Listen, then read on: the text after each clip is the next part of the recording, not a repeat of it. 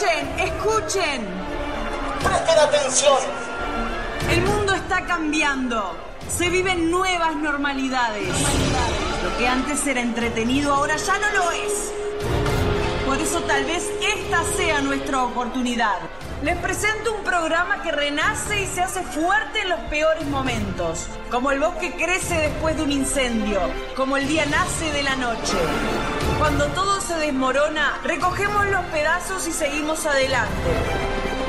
No pretendemos cambiar nada, porque siempre habrá una de cal y una de arena. Séptima temporada.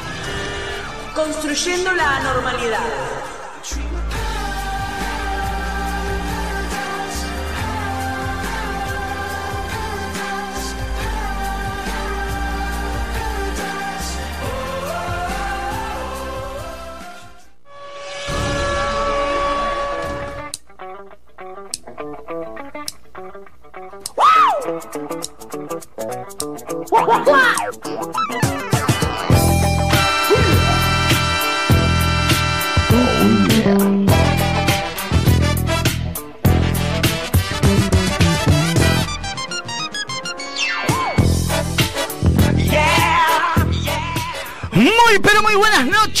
Queridísimos rayoyentes y rayoyentas. Cuando son las 20 horas 24 minutos, damos inicio, damos comienzo a otra nueva edición de este programón que tenemos el gusto de llamar Una de Cal.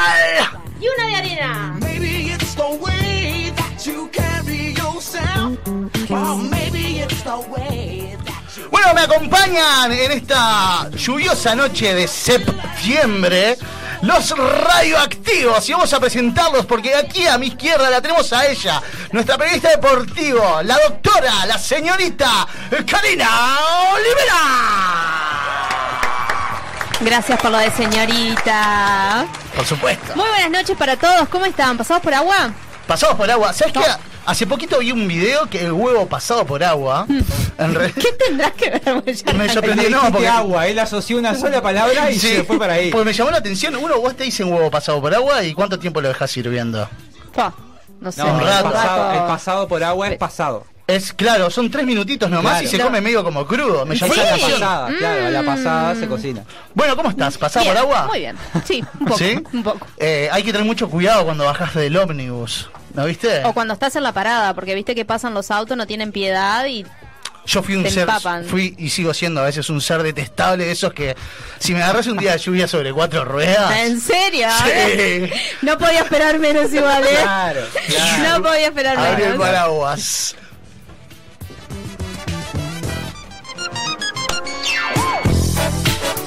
Muy bien, también lo tenemos a él, a nuestro filósofo sin toga, que hoy primera vez que se hace frente a las pantallas. ¿Cómo te sentís cómodo frente a la pantalla? Bien, bien, acostumbrándome, no miro mucho por las dudas, no me gusta. Sí, porque es esa mezcla de vergüenza ajena, Claro. pero propia. Sí, Porque es como que te ves y decís, Nunca ¿qué hace es ese banana ahí, no? Sí, claro, nunca es ajena, siempre es propia. Exacto. Bueno, bien cómodo entonces. Divino. A los divino. que nos están escuchando por la señal 1 de Mediarte, eh, síganlo haciendo. Y si también nos pueden ver por YouTube, le dan like a esa campanita que no sé dónde está. Tomá, sacala del ángulo, Luisito Comunica.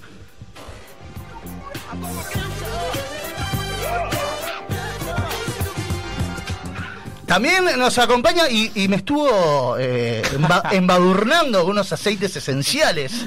Eh, ¿Qué fue lo que me diste? Una homeopatía para la ansiedad. Para la ansiedad y, Sí. y vaya que me hace bien. Obvio Lo que bueno sí. que preguntó después que ya se lo pusiste, ¿no? Como siempre. ¿Qué vos estás comiendo cuando sentís que mezcla de dulce de leche y pescado? Preguntás, ¿qué es esto? Yo lo tengo, lo llevo conmigo a todos lados. Estoy como con esto siempre. ¿Y qué es exactamente? Es una mezcla de lavanda, eh, azar y algo más que no recuerdo. Eh, pero es una mezclita ahí de una homeopatía. Bueno, me hace muy bien. Bueno. ¿Cómo estás tú en esta, estoy en muy esta bien, noche? estoy muy bien y estoy, eh, supongo que la mayoría o el to- la totalidad de las personas que nos escuchan estarán comiendo tortas fritas. Porque si un día se come tortas fritas es un día como hoy, Tal cual. ¿no? Sí.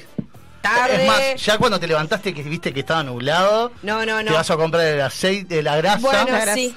Grasa Sí, sí. y, y- y, oh, eh, odio a la gente que hace tortas fritas con aceite. Para mí deben morir en una hoguera. ¿quién? Eh, conozco varias personas. sí. Ah, no, no, no, no. Es más, hay uno en la feria de los domingos que ¿Es más le dice barato? la cruz ¿En así, más barato? ¿Es En Playa Pascual. ¿Es más barato? No, no es más barato, ¿no? No, no, es lo mismo, tiene el mismo precio. No, Pero- no es que sea más barato, No, el más tema de olor. El olor. No deja tanto olor como hacerla Ahí con grasa. Pero Y ese si no las haces, seguro no deja olor. Y para, para mí tiene ¿No? que tener bastante. Tiene que Sería estar- como, como lo ideal. Que termines de comer la torta frita y agarres una cuchara y te raspes el paladar Ay, no, lo odio eso. Por y saques meten- y la guardas ahí en un... Y vas prendiendo y vas calentando para hacer otra. Ahí vas, con esa misma grasa. Esa es una verdadera torta frita Y con la saliva tuya, además. Sí, sí, Qué todo mezclado. Qué asco. También lo tenemos allí, detrás de la mampara. Eh, algunos le dicen operador, nosotros le decimos el señor de las perillas, nuestro monet de los controles encargado de darle volumen y que todo esto se escucha estupendamente, ¿verdad? El señor Alejandro Mesa. Fuertes sonaron esos aplausos. Porque son para mí. ¿Cómo estás, Rodri? ¿Vos cómo les extrañé? ¿Vos 15 días. Ay, sí, pila de tiempo. Yo creo que si hay alguien que extraña y que quiere, es el Ale. Es verdad. Viste que Ale siempre Siempre está... dice, es verdad. Siempre está firme ahí. Siempre un- quiero hacer un programa. Yo quiero estar. Es verdad. Increíblemente no estás, estás detrás de la Estoy pantalla. del otro lado, sí. Este, Estás. Injusticia.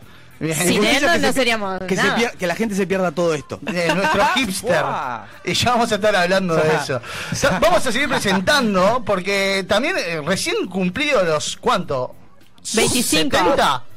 No, pará, qué plaga vos. Qué fuerte lo que estás Ya te diciendo. veo, Estás como César. nuevo, estás como nuevo. Gracias, ¡Toma! Romy. Gracias, Romy. ya te veo César, caminando No con, estaremos, no estaremos en el fin del mundo, pero después hablamos. con la, Mirá cómo te acordás. ¿eh? caminando con la mesita del televisor adelante, ¿viste? Fuerte, fuerte. Ya la he pensado varias veces. La he pensado varias veces esa. Hablamos del señor, el Pulpo Manco, el encargado de que la imagen de todo este programa, la parte de imagen, esté a top full. Se pide la el señor. César Rodríguez Guerra. ¡Sí, señora! ¡Sí, señor! Gracias por los aplausos reales. Esta vez fueron reales, muertos, no como los tuyos. Muchas gracias a todos. Eh, Hay un enfrentamiento ahí, ¿no? No, es que Hay un y- duelo. somos compañeros y rivales. Ay. Porque viste que la competencia interna siempre tiene que estar para que él mejore. ¿Verdad que Me paro para estar. Estamos. ya, ¿Para dupla. Para Ustedes, que no nos ven, pero. La cantidad de ego que hay acá adentro. Sí, sí, sí, sí, sí. No entra nada. Bueno, bienvenidos a un nuevo programa más de Una de Cal Toca. Lleve. Pegué con el codo a mi compañero. Eh, bienvenidos a un programa más de Una de Cal, Una de Arena, edición 2021. Muy bien, es inglés. Bien. ¿Cómo pulido, estamos, eh? Bien. pulido. Estos 70 te, te vinieron. Sí. 39, Titán, 39. Y estoy más entero que vos. te- Eh, así la te gente digo. lo podrá ver eso después. Sí, claro que sí. Bueno, me parece... eh, qué lindo, qué lindo programa, qué lindo día para escuchar radio, Qué ¿no? lindos lentes que tenés. Bueno, gracias. Eh, son de Hablando de- Óptica Hinchuk. Pero le están haciendo propaganda. Óptica Hinchuk, auspicianos. Sí, ahí va. En realidad Estela, te es. Estela Hinchuk. Ay, es verdad. Estela sí, Hinchuk. Estela Hinchuk. Auspicianos, Estela. Bueno, eh, estuve hablando, le quiero mandar un saludo antes que nada a los integrantes del programa que no están el día de hoy. Exacto. Kiana, Nacho, Nacho, Pablo. Pablo. Pablo. Y con Pablo justamente estuve hablando, haciendo un poquito de esa labor de producción fuera de, de- de las cámaras, de fuera de los micrófonos. Y me comentó sobre... mm, ¿Se acuerdan ustedes de Cumbio? Sí, claro. Sí. Sí. Si Sí. digo... En el Hizo- hogar hizo donde laburo libro, hay un Cumbio. libro. En el hogar donde laburo lo tienen. Eh, hay un ¿Sí? libro. ¿Hay un libro? Hay un libro. Yo ¿Qué- cumbio. Qué mundo generoso. ¿O no? Ahora vamos a, a- a introducirnos un poco más. Bueno, el tema es que me dice, che, estuve mirando un canal de YouTube eh, llamado Filo News eh, Sí. y me dice, estuve viendo sobre la vida de- de- de- del cumbio, charlas Mm. de, de- ¿verdad? Que, que- que flotan sobre, sobre el pasto verde. Eh, y me dice, eh, ¿sabías que eh, está haciendo mucha plata? Eh, ¿Está bien? Y me dice, es custom manager. ¿Saben lo que es el custom manager? No, No. explícanos. Eh, creo, Custom. creo que es la, la persona encargada del manejo de las redes sociales, ¿no? Va. eso es community. Community manager. Houston, sí, es como un ¿Será- concepto diferente igual. Ah, ¿sí? Y sí. Entonces es un community manager. Ok, e- es una. Una o- community manager. eh, es ella. Es ella. Sí. Está. Ah, ¿es ella? Pero Es es, ella. ella. Sí, sí, es ella, sí. Siempre fue ella. Siempre fue Ah, ella. Siempre ta, fue ta, ella. Ahí va. Estoy confundida. Igual eh, fue una de las personas eh, de repente. ¿Qué año estamos hablando? Año. Perdón, Centennials, ¿eh? 2000, 2000 eh, y algo, 2004, 2005. Ah, ¿Tanto? ¿Tan Vamos acá? a googlearlo. Bueno, Google eh, en el aire. Fue una de las primeras. Sí, sí, le- le- estamos hablando de los floggers, ¿no? Sí, sí, Y sí. fíjate que Cumbio tiene 30 años. No lo puedo creer. Tiene 30 años ella. ¿Y cuándo, cuándo empezó todo esto? En 2006. 2006. ¿Viste? Uy, No pensé estaba- que era antes. No, Eh, pero- Porque yo... Cumbio tiene, Cumbio tiene 30 años y yo soy el veterano, ¿verdad? Cuando se enteraron de esa noticia. Hoy, por ejemplo, hoy, por ejemplo, Bien me enteré metida, César, bien metida. Claro. Bien metida. Hoy bien me enteré metida. que estamos más cerca del 2050 que del Claro. 1990. Bien, No sé si sabía. Basta, no me hagas esas cosas. Bien metida. ¿Qué pasa en el Bueno, 2050? eh, vos? es community manager eh, Sí, ¿de de, qué? Mirta Legrand. Eso fue lo que dije yo. No, ya no Pero quiero Mirta no puedo. Legrand Mirta necesita Legrand de verdad un no community manager. obvio, obvio. que. Obvio, Esa sí. mujer no sabe Igual manejar pensé, el celular. pensé que era el, manejar el celular. pensé que era el nieto, ¿no? Tomá, Luisito Comunica, sacala del ángulo. Pensé La que era que era Nacho Viale su No, no, para la ¿Eh? responsable de viralizar a Mirta Legrand. bueno, viralizar de alguna forma es, es eso, ¿no? Es, es eh, no necesita más viralización. Sí, no, ella no necesita, tiene. pero está. Es, Sí, es sí. como lo que yo estuve Es viendo. como un virus muy resistente, ¿no? Sí, no sé es qué es la vida, pero se me despertó una, un bichito adentro, que es, eh, para hablar acá que, que traigo, que es eh, las tribus urbanas, ¿no? Y por todo esto a colación de Cumbio, de los floggers. Y me gustaría saber ustedes, eh, vamos a hablar un poco de las tribus urbanas que permanecen, las que no, las que siempre existieron, que también las hay, ¿no? Las que se renuevan. Las que se ¿Viste como renuevan. que se van Decís que hay una tribu urbana que va muriendo y de repente Sí, renace. Sí, sí, no, sí, que sí. renace, no sé, que se transforma. Se transforma, ahí va, eso, tiene como un cambio. Nada se pierde, todo se Todo se transforma. transforma. Eh, vamos a hablar un poco entonces. eh, quisiera saber si ustedes, eh, radioactivos, eh, han estado, han pertenecido a alguna tribu urbana. ¿No? Ah, no. Hay que hacer esto interesante. No, Vos hay que inventame, hacer- si no, decime, sí, No, yo me soy gustaba, metalera. me gustaba, intenté tener el cerquillo flogger, no Ah, pude. Apa, Karina, Flogger no Para, para, vamos a interiorizar en Sí, eso. claro. Antes que nada, eh, también un arduo trabajo de producción allá de Alejandro, que me mandó eh, un artículo hablando de bre- 20 tribus urbanas principales, ¿no? Aparte de las que yo había nombrado, había percibido o había, me había notado para mí en una nota, eh, sí hay un montón que, que había olvidado y vamos a hablar un poco, antes que nada, hablar un poco de las tribus urbanas que como que siempre existieron o tal vez las más viejas. ¿Cómo Y los invitamos a los oyentes también. Así tenemos un poquito de qué hablar y, y reírnos y, y capaz que nos despiertan a- algún recuerdo. Si ellos pertenecieron a alguna tribu urbana, alguna anécdota con ellas, ¿a dónde nos pueden escribir? Alejandro, Nos pueden escribir al 095-466-996. ese es el uno calófono. Y si no, lo pueden hacer a las redes sociales. ¿que ¿Cuáles son? Es arroba uno de cal y una de arena en Instagram, sino arroba uno cal y uno de arena con número en Twitter. Muy bien, y también nos pueden comentar en el video de YouTube que está trans- estamos transmitiendo en vivo, claro que sí. Bueno, hablemos un poco entonces de las tribus urbanas. ¿Los Sí. hippies son? Los tribus hippies son, eso estaba Obvio. pensando, sí, obvio. Bueno, si me Son hippies. representa alguna, creo que es la que más me representa. Nunca tuve un estilo estético marcado que me, que me hiciera compartir con un determinado grupo humano este me, y me diferenciara del resto. Siempre fui observadora de las tribus urbanas. Eh, en su momento me atraía mucho las rolingas, me parecían muy lindas las rolingas. Era Eh, como... La ¿la rolinga, moda? la rolinga era O- la mujer rolinga. El rolinga ya me daba como otra. Roñoso, el rolinga Sí, roñoso. El rolinga, eh. Pero la rolinga me parecía. Yo las miraba como en el liceo vestida de jogging o de calza, seguramente. No sé. Yo me vestía muy sencillamente, ¿no? Eh, y me parecían. Me, me atraían. Por lo menos estéticamente, me atraían mucho. Después con los planchas teníamos, ¿no? Yo fui a Suárez. Ahora bueno, vamos, ahora seguimos profundizando un poco más. extremo al otro. Antes que nada, eh, decir que bueno, desde los 60 han, han ido apareciendo, esto lo, lo estoy leyendo directamente del artículo que me pasó eh, varias- han ido apareciendo varias subculturas que han ido conquistando las grandes ciudades y tribus urbanas. Eh, ¿Hay algo que comparten las tribus urbanas? Y, o lo que las clasifica como tales, que son eh, el tipo de música que se escucha, Sí. ¿no? Tienen mucho en común entre ellos mismos, es un grupo. y la vestimenta, y en algunos casos una ideología ahí detrás. Ideología, pensamiento, sí, claro. No de todas, porque ahora después vamos a hablar, por ejemplo, de los Flowers, y no sé si había una ideología. No, no. ¿no? Bueno, sí, no sé. Sus miembros comparten una identidad y exhiben orgullosamente este estilo de vestir, reglas, misma jerga, eso es verdad también. El lenguaje La es forma de importante. hablar. Sí. Es la forma en cómo se une la tribu. Eh, los gustos musicales. eh, Sobre todo la música, ¿no? La música la tiene. música será como la parte para expresar su arte dentro de la tribu. Es Exacto. expresa- expresamos con esta música. Tenemos cierto lunfardo Nos entre nosotros. esto, claro. Nos identificamos así. Vemos a un parta. Sabemos que ese es un parta. Con el flequillo así para el costado es un parta. Bien. Antes de, de continuar con esta charla, quiero decirles que tengo un máster en tribus urbanas. Pa. Pasaste por.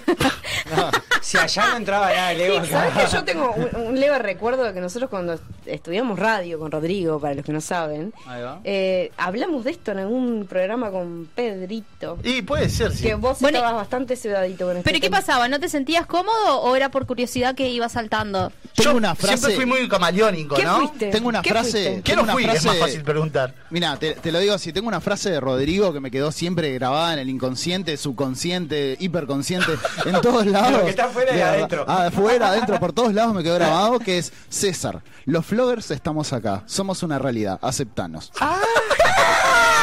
Somos legión. No, no, no Somos sabes, lo que era, legión. no sabes lo que era en ese momento. Somos una realidad, estamos acá, aceptanos. Era eh, totalmente comprometido con la ¿eras causa. No, no, no. No, ¿Fuiste flogger? No, no, no, ¿Vos de querías, ninguna manera. Vos querías pertenecer Pero- y destacarte Fui en muchas algo. cosas. A ver, ¿qué fue, fue, ¿qué fue lo primero? En ese momento te apoderó un show fuerte, un Yo, show flogger. yo te creo que lo, completito. lo primero no sé si fue eh, onda esa vestimenta media rapper. Tendrías que haber traído fotos. Claro. No es que no había fotos. Por no suerte no había, o sea, medio hip hopero. En, en mi jerga le decíamos, nos decíamos los cachi rappers. Los Cachi cachi. rappers. ¿Por qué cachi? Porque éramos como casi rappers. Ah, eran una, como una subtribu. Sí, una tribu creada No por llegaban ni a nosotros. sub. No llegabas a, a, a A tribu sub. urbana. Sí. No llegabas a sub. Eh, sí, en los tiempos eh, de, de usar ropa grande. Y se hablaban con Ah, algún tipo de ¿curtiste lenguaje. esa? Fundilludos. ¿Curtiste ¿eh? esa? No, porque fue muy fugaz eso. Ah. Porque yo les digo, eh, muy ¿De qué edad estamos hablando? Eh, capaz que Estabas 13. En el liceo, primero del En el liceo. claro. ¿Y Primero después no del liceo. empezabas en el liceo? Claro. Muy pan de Dios igual, ¿eh? No, nada, no se imaginen eh, No, no. un, un, un Snoop Dogg ni, no, un no, Tupac, no, ¿no? no, no, Dejo no. de eso. Eh, bueno, y, y después eh, ya entré en la época de panquillo, pero no me quiero adelantar, vamos Bien. paso a paso. Sigamos. Hablando de los hippies Bien. que trajo, también curtí. Creo que tienen- ellos tienen el puesto número uno. Sí, sí. Sí, porque- porque... se mantiene. Sí, se mantienen. El, Va- hippie, y el, ra- pasando. el hippie y el rasta, la cultura rastafari y la, y la Son dos distintas. Y la hippie y la hipa sí, son distintas, pero tienen puntos en común igual. Aparecieron a raíz de las protestas en la guerra de Vietnam de los 60, eh, con los Woodstock y, y toda Sí, esa, Amo. esa movida de paz y amor, ¿no? Sí. Eh, Con, con ese lema, muy coloridos, Hermoso. pelos largos. Nunca llegué a curtir hippie, Ah, me encanta. así a ese nivel. Sí llegué a usar rastas. ¿Tuviste Una época. rasta, mi amor? ¿Tuviste? ¿Tuviste? Tuve rastas, tuve ¿Hasta dreadlocks. qué? ¿Hasta qué? eh, ah, eh, Hasta qué- que me- me- no, me no, invadieron pero los la- piojos. qué largo, qué largo. ¿Eh? Pero eso es porque sos un mugriento. Aparte, eh, no las tuve muy largas, poner un tanto así, Ah, pero a esas rastas le había añadido rastas que tenía mi hermano que se las había cortado y me las había cosido. Y era un amor eso. ¡Un olor! A mí me da. Recuerdo no que una vez fui a andar da en karting y no me entraba el casco. y medio que me lo quise poner a la fuerza y no me entraba y no me entraba y me quedé sin andar en karting porque no me andaba no me entraba el casco, ¿entendés? Ah, ¡Qué asco! Eh, bueno, Así que Igual las ratas son muy limpias, ¿eh? Desmitifiquemos que las, ra- las ratas son sucias. veo que hice. Las ratas son limpias, no quieren. Eh, eh, Las cosidas. son bolazos, sí. No, no, llevan un cuidado. Llevan un Para- cuidado. Claro, es eso. Por eso cuidado que en la adolescencia. es No lo vuelta- tenés. Claro. No. No, la tenés. adolescencia ya per No. se tiene una, una, una hediondez eh, inherente vez- a la adolescencia. A la edad, que, claro, propia de la edad. Claro, Sí, sí, sí. independientemente de qué tribu No podés seas. con eso. Una Exacto. vuelta averigüé para hacerme las rastas con una, con una muchacha que hace trenzas africanas. Yo sé hacer rastas. Y me, ¿Crochet? me dijo Sí. Y me dijo que que ta, el proceso de hacerte las rastas dice lleva mucho tiempo. Sí, lleva mucho hay tiempo. que hay que dejar salir como un cierto aceite, una cierta grasa del cuero cabelludo, hay que lavar el pelo con ciertos Y ingredientes. dice que son limpias. Este, Son hay que- limpias, porque la, en la rasta se va haciendo, cuando al menos las, las que yo aprendí a hacer, eh, Claro, como por eso con- son en cocidas. crochet, cocidas, y si no, no se les adiciona nada, No, simplemente se, co- se va cociendo la... Yo en verdad con estos, con estos dichos, lo que trato de hacer es generar algo en los oyentes y que nos escriban, callate la boca, que no sabes nada de raza, vos no Muriendo, murieras". Claro. Ese es el objetivo. Claro, claro. A ver si lo logro. Un saludo para la FEFA. Que Un saludo para la FEFA que me enamoré de sus rastas desde el primer día que Todos vi. nos enamoramos de esas rastas. Sí. Bueno, eh, después mi primer encontronazo con, con las reales tribus urbanas fue cuando yo fui a, mucho tiempo a un liceo, a un colegio católico, ¿no? ¿Qué pasó? Y después me invitaron a no reinscribirme. A retirarte te Me invitaron. imagino, me imagino que te Me dijeron, pasado "Che, eso. ¿qué te parece si el año que viene no te inscribís? Claro. Y, bueno, es una buena opción. Eh, y me anoté en el Liceo Bausá. Eh, ¿Vos una- sos Un era de la época ahí. en que Graciela Bianchi era la directora? Era de Sí, esa época. claro, yo Tengo historias. Me voy a Sí. parar. Algún día, algún día las un contaré. sobreviviente. Soy un Yo también. sobreviviente. ¿Vos Sos también? Dense la mano. Bueno, eh, ¿Qué fue eso? Eso fue un saludo. Muchachos, estamos al aire, por favor, profesionalismo. Bueno, está, esto no tendría Dice, viste que le puse efectos de sonido. Bueno, eh, y ahí me encontré por primera vez porque, claro, en un colegio es todos con la misma vestimenta. Claro. Y ahí me encontré con un mundo eh, la- cuando empecé Con a ir al otro. Bausá. Claro, Con el otro mundo. público es otra cosa. Y, so- Y no el sé si sobre otra todo, cosa. claro, creo que el Bausá en sus ya por la dimensiones. cantidad de gente que maneja. eh, Tiene una cierta idiosincrasia el Bausá, Sí. el liceo como liceo, como el Java, como... y ahí me encontré con tribus urbanas, Claro. como por ejemplo los góticos. ¿Se acuerdan de los góticos? Sí, no me gustaban ellos, pobres. o sea, lo que Ella pasa re es a mí los, los dark, tipo los punk, bueno, los punk capaz que un poco más, pero como muy oscuros, me, siempre como que Más hacia me la daba luz. como más Sos más un ser de y luz yo era que un ser de oscuridad. Sí, totalmente, sí. Lo dice su. Sí, sí, no, su está uso. clarísimo. Se le estoy dando letra para que sigan salzando. Sí, Ahí. sí, no, no entendía. Había una, bueno, ahora está de moda, sigue estando de moda, como digo, eh, tatuarse lágrimas y hay Sí. como un significado en eso, ¿no? O mismo ellos mismos se pintan. ¿Qué escuchamos, Alejandro? Ay, pará, Ale. Algo que dice gótico, yo qué sé. No, Me pensé gótico, te tiro gótico. Lo que- Poneme Jo- George Harrison. Lo que está muerto no puede morir. Y los góticos son un ejemplo de ello. Adoran todo lo que esté relacionado con el más allá y el misterio que los envuelve.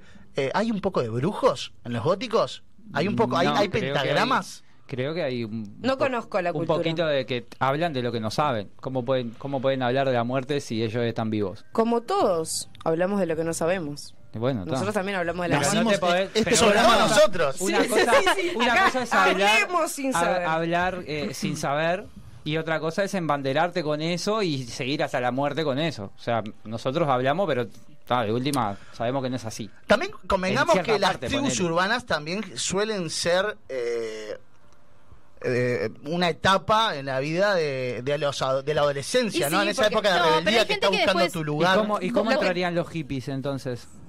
Los hippies que no son Bueno, esas porque son las que más perduran. Pero los mí- hippies, los punks, capaz que Para mí perduran tiene un que ver más. con, el momento en el que en la adolescencia uno necesita entender el mundo, ¿no? Y que sale hacia afuera a entender el mundo y a tratar de, de dar significancia a, a muchas cosas, toma ciertas ideologías, ¿no? Y se, y se, y se apropia de esas ideologías.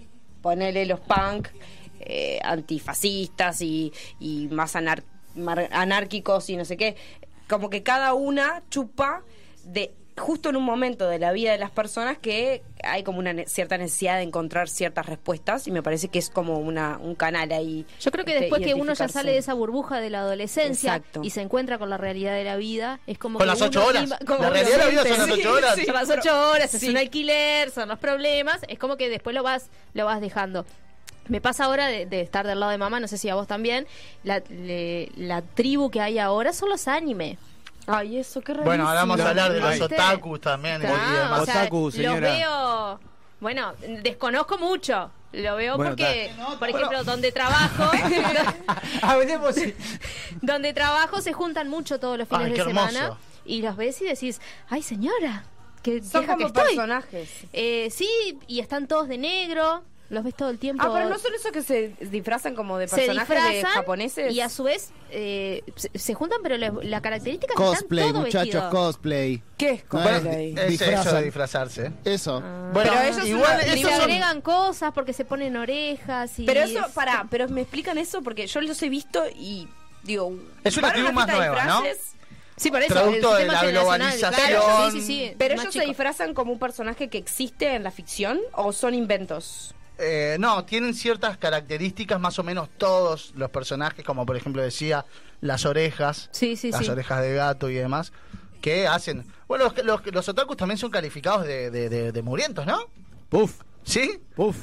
Bien. ¿Pero y qué? ¿Pero y qué? ¿Pero Bueno, nosotros supimos asistir a una fiesta freak y transmitir en vivo. Fuimos a una Freaky Fe, fuimos a la Montevideo Comics. Es verdad. Ah, y ahí, Montevideo Comics. con- Donde se ven cosplay, no disfraces. Claro. Cosplay. Cosplay es la representación de un Y- personaje ¿Pero y ellos de en anime, que- de creen en algo o tienen cierta ideología en algo?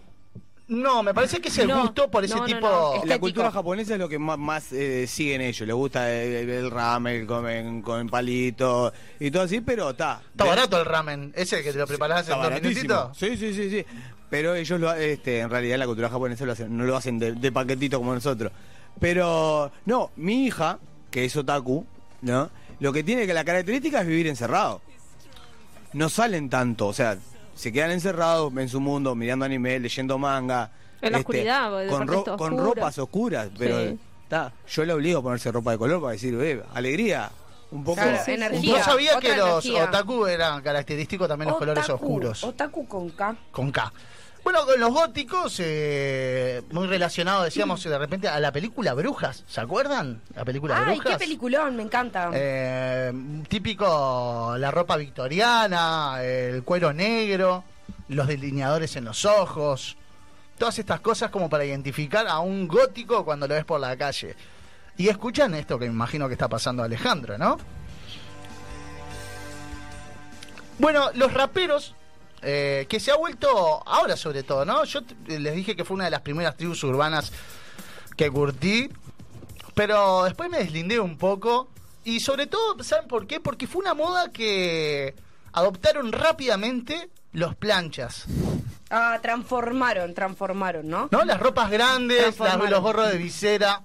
Eh, fue el, el comienzo de la, Ah, bueno, de la- de- de tribu urbana de raperos, planchas. ¿cómo- Siempre- cómo surgen? Los raperos surgen de, de un contexto social bastante duro, bastante Exacto, jodido. porque comparten un poco eso, ¿no? Sí, obvio. Eh, Creo que viene por ahí. totalmente. Me- me Yo siempre hice una analogía entre mm, los planchas y los chetos. Para mí como los planchas y los chetos como que quieren lo mismo en realidad. Porque Conquistar el mundo. Eh, Quieren lo mismo, en realidad si los pones a observar, en realidad los dos tienen como una, un hambre de, de, de, vestirse con ciertas marcas, por ejemplo. Ahora capaz que ya no están así, pero en su momento... en Mirá que sale caro era- ser plancha. ¿ah? Sale caro ser Sin plancha duda. y sale- Y creo que sale más todavía. Un cheto y un plancha se ponen la misma ropa. Solo que... Sí. No, la no, misma yo creo que marca no. quizás. Pueden usar... No, no, no, mira que no. no. Escúchame, te encontrás un veterano caminando por la rambla a. ¿Usaste un- resortes alguna vez de championes? La, la No. otra, la otra que tienen también los planchas para poder conseguir sus prendas más barato es utilizando eh, otro tipo de formas para conseguir las prendas de otra persona. Lo que vas a decir, César, que cuelguen la ropita Pensé en que ibas a decir que iban a los techitos verdes. No necesariamente. Ese cargado de prejuicios Sí. ese comentario. La Sí, ropita, sí. la ropita en el Hay alambre. una carretilla llena de prejuicios Guten ahí. Guten Tag. Aparte se puso de pie y estiró la mano para hacer el No, comentario. pero igual yo lo que digo es que hay como una cierta analogía en lo que quieren, como en, en el concepto este de la marca, de la ropa, de, ¿no? Tienen como No, eso yo creo que es la misma marca, distintos estilos. Bueno, el estilo capaz que es lo mismo, pero el foco siempre es el mismo. Es como vestirse con determinada ropa, por ejemplo, o con determinada marca. Obviamente que hay marcas que... Marcas y marcas, ¿no? Bueno, Eh. igual la cultura de- y, y la tribu urbana de los raperos o hip hop también, que no no sé si es exact- no es el, el hip hop encierra otras artes aparte de Sí. del rap, que son el graffiti y el dance, y el break dance, o, Ahí va, y el no, baile. no sabía qué pasaba. Es la- la unión Que de las tres la- cosas. Ahí va, bien. Eh, bueno, eh, eso como que se empezó a dar un poco más acá en el tiempo, ¿no? Al principio lo- los raperos era solamente el escuchar la música. Yo, los grafitis es algo que Rapero como por ejemplo tipo Eminem, así, una onda de esas. Sí. Ahí va. es como que está mucho más acá, ¿no? Eh, Los grafitis son los premios a la música nacional, se hacen una vez por año. Bien. Eh, bueno, hablamos, hablamos un poquito de, de los planchas. Sí. Eh, ¿Alguna vez ustedes curtieron eh, nada de esto? No, no. Y. Ale, Ale, Ale, y- yo- Ah, ¿Fuiste sí, fuiste plancha? plancha. Sí, señor. Pero antes Qué que existieran divino. los planchas en realidad. ¿Tenías una polar? Antes que. No, no Entonces no fuiste plancha, andá, andá a madre. Si no tenías resortes, no. Pero no, es que era antes que existieran lo que se, se le denominara plancha. Fuiste el precursor. Yo era de usar el pantaloncito remangado, los championcitos sin media, las remeritas de fútbol y el gorrito a media de cabeza. Cuando se, después le empezaron a decir plancha, ahí yo ya había cambiado de etapa. ¿Y Pero en esa cambiaste etapa- a qué etapa? ¿Qué te llevó? ¿Del plancha a dónde? Eh, era una clase de hippie medio raro, ¿no? Era, era cualquier cosa. Ah. Pero pasé por muchas etapas en realidad. Sí, Porque- claro, Rodrigo. Claro, pasé por la etapa de Eso, rockero. otro camaleónico, Fui, como yo. Sí, fui, fui- fui skater un tiempo. Ta- no- es cierto que Hasta que estaba tuviste también. que cambiarte toda la prótesis dental. Claro, no, no, no, eh, no tiraba una prueba, pero te ¿Tenías para skate? claro, pero me juntaba con los que sabían, y andaba en la claro, sé. bodega. Patineta, no es que. No, Claro. skate. No, era skate. Skate. Skate. No, no. Pa- Señor mayor. De chico, de chico me habían regalado una patineta, no era lo mismo que un skate, es verdad. No, no, es verdad. Yo tuve Es una patineta ancho. también. Bueno, y después estaban los eh, los punks. Estamos seguimos hablando un poquito de las tribus más viejas. Ahora Sí, después sí. nos Bueno, vamos a interiorizar. En las nuevas. en las más nuevas. Los punks y los metaleros. Los banco, los banco por su ideología. ¿A los metaleros también? Sí, los metaleros para mí, re, Tienen un poquito. eh, re, re- re prejuicio, ¿no? Pero para mí el metalero, mira, yo tengo metaleros, compañeros sí. de trabajo que son metaleros que escuchan tipo ese metal deep que más Oh. eso, eso.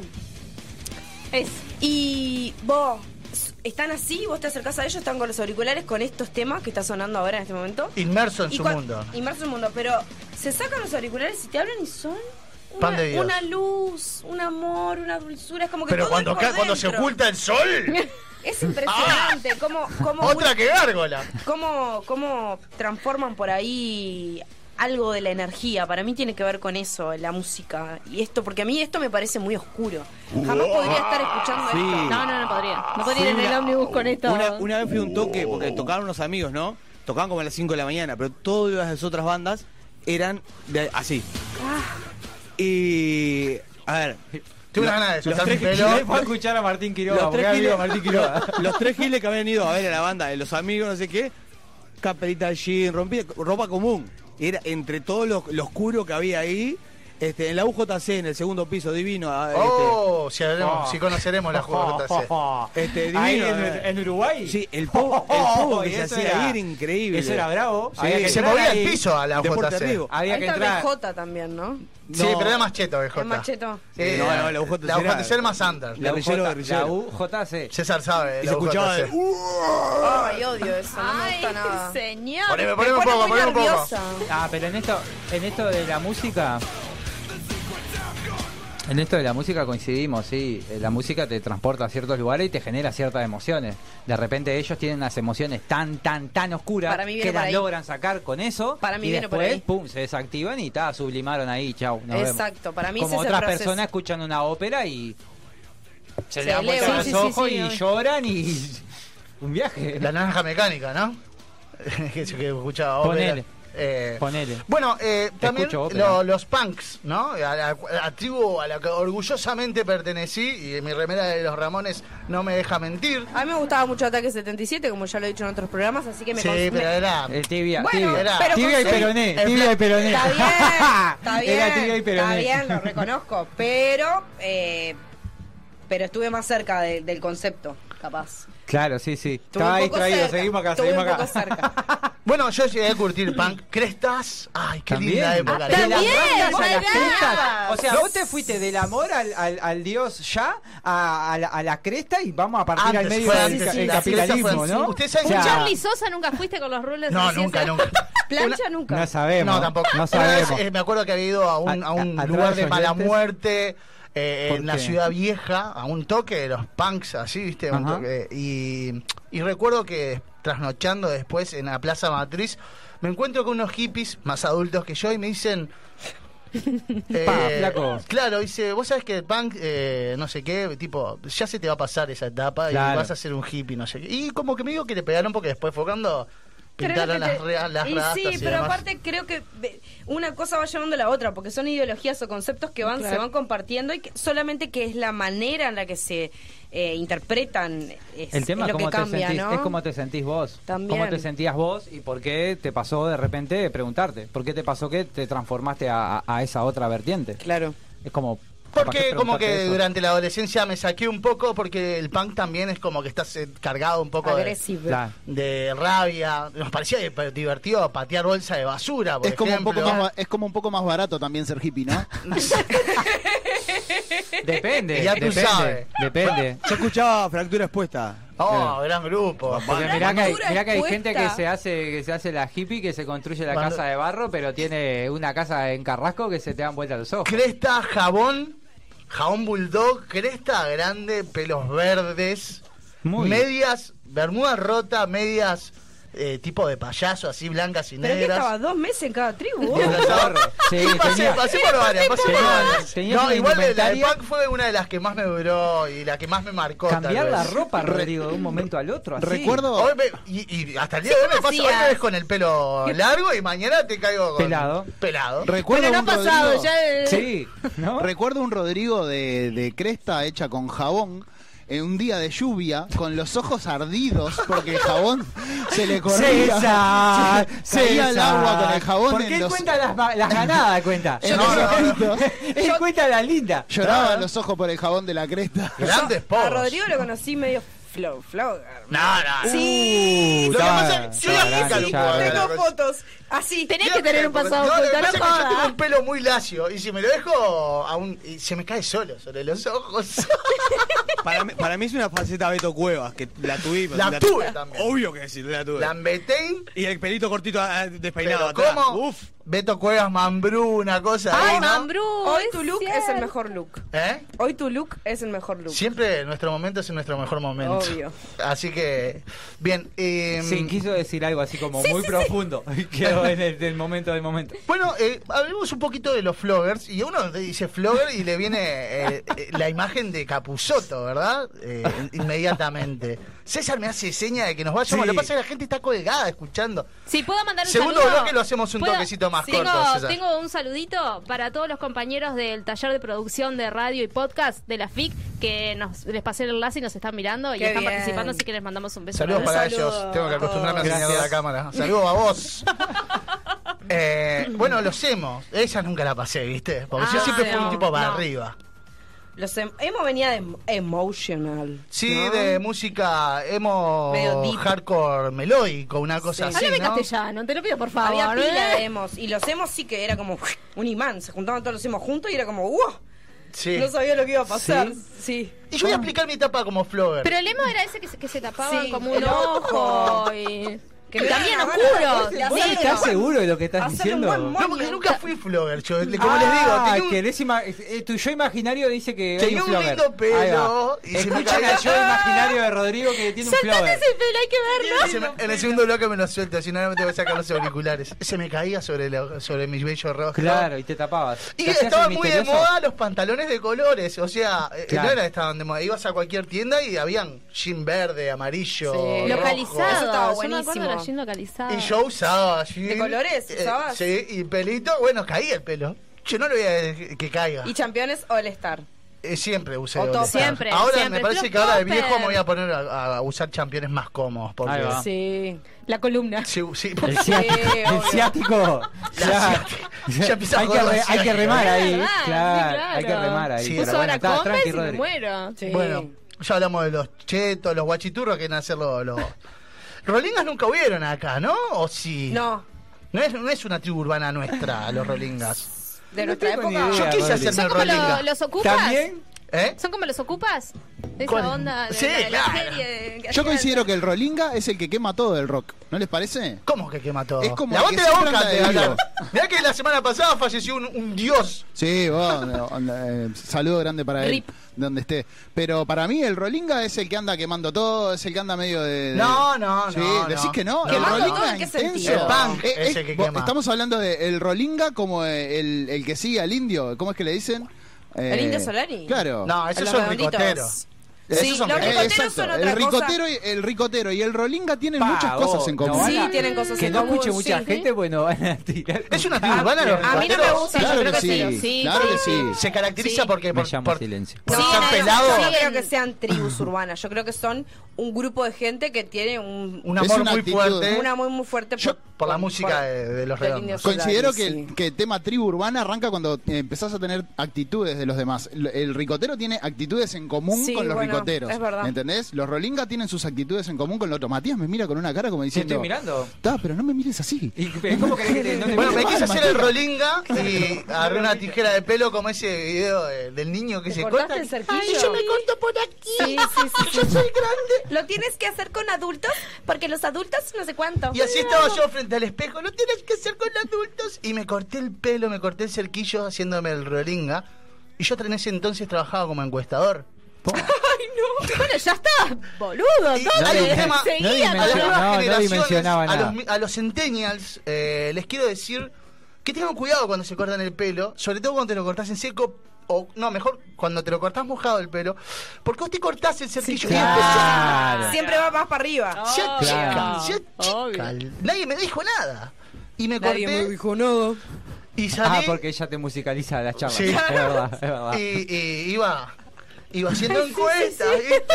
A ti con, con- con- con una botella, con una botella de agua para mojarte el pelo, ¿no? Iba haciendo encuestas ahí.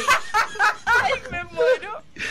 Y, y me acuerdo que en un momento eh, había en una esquina había un sillón con muchachos eh, haciendo esquina. Nada más que haciendo esquina en- en- sentados en el cordón. Los pibes allá. Están como dibujados. Eh, estaban en un sillón cómodamente, placenteramente. Y yo pasaba yo sabiendo que mi corte de pelo decía, Claro, iba a ser. estaba muy mal. Y, y Eras como paso- Natalia Oreiro cuando Claro. hizo. Escuchen, escuchen. Sí. Y paso con veneno, veneno. Escuchen que no tiene desperdicio, escuchen. Y me dicen, bo, bo. Y yo giro así y me dicen, ¿te querés hacer el Paul McCartney? Lo cual me puso muy orgulloso. Me dice, ¿te querés hacer el Paul McCartney? Y sos una Mirta. Me dice.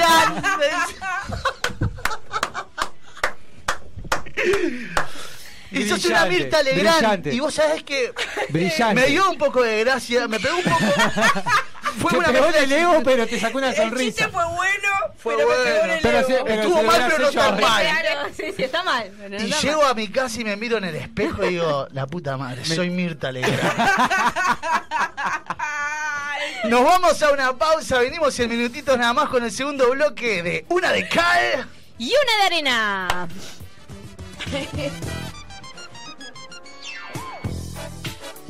Yeah, yeah. Hey.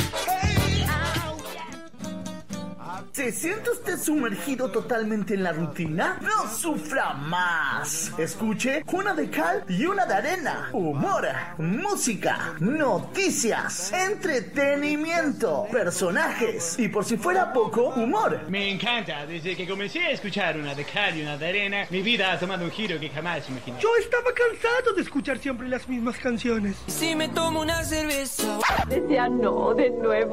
No de nuevo, decía. Todos los viernes de 20 a 22 horas, Una de Cal y una de arena. No queríamos venderle nada, solamente darles un buen consejo. En caso de uso prolongado, consulte a su médico. ¿Se siente usted sumergido?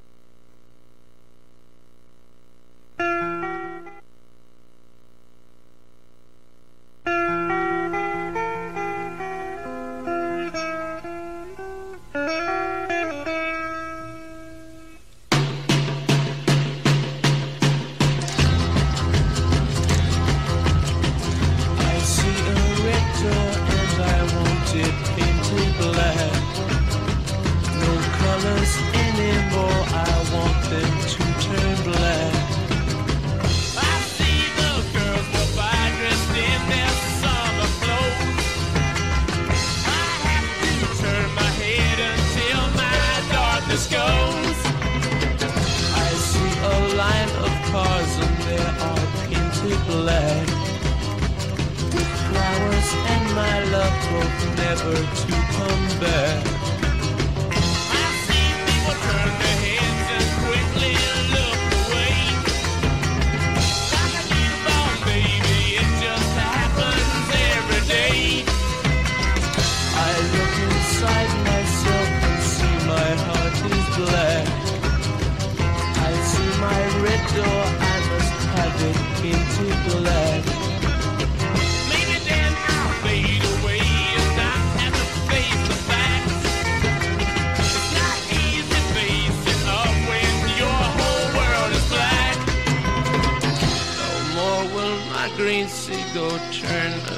Deeper blue.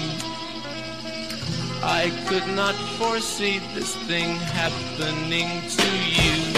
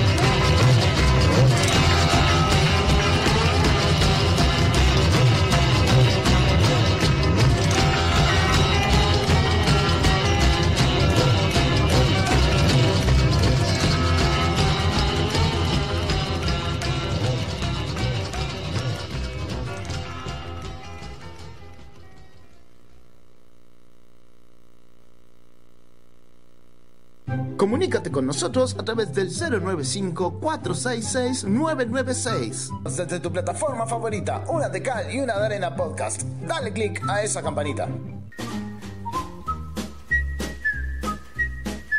El primero se fue volando. El segundo, seguro lo disfrutás más.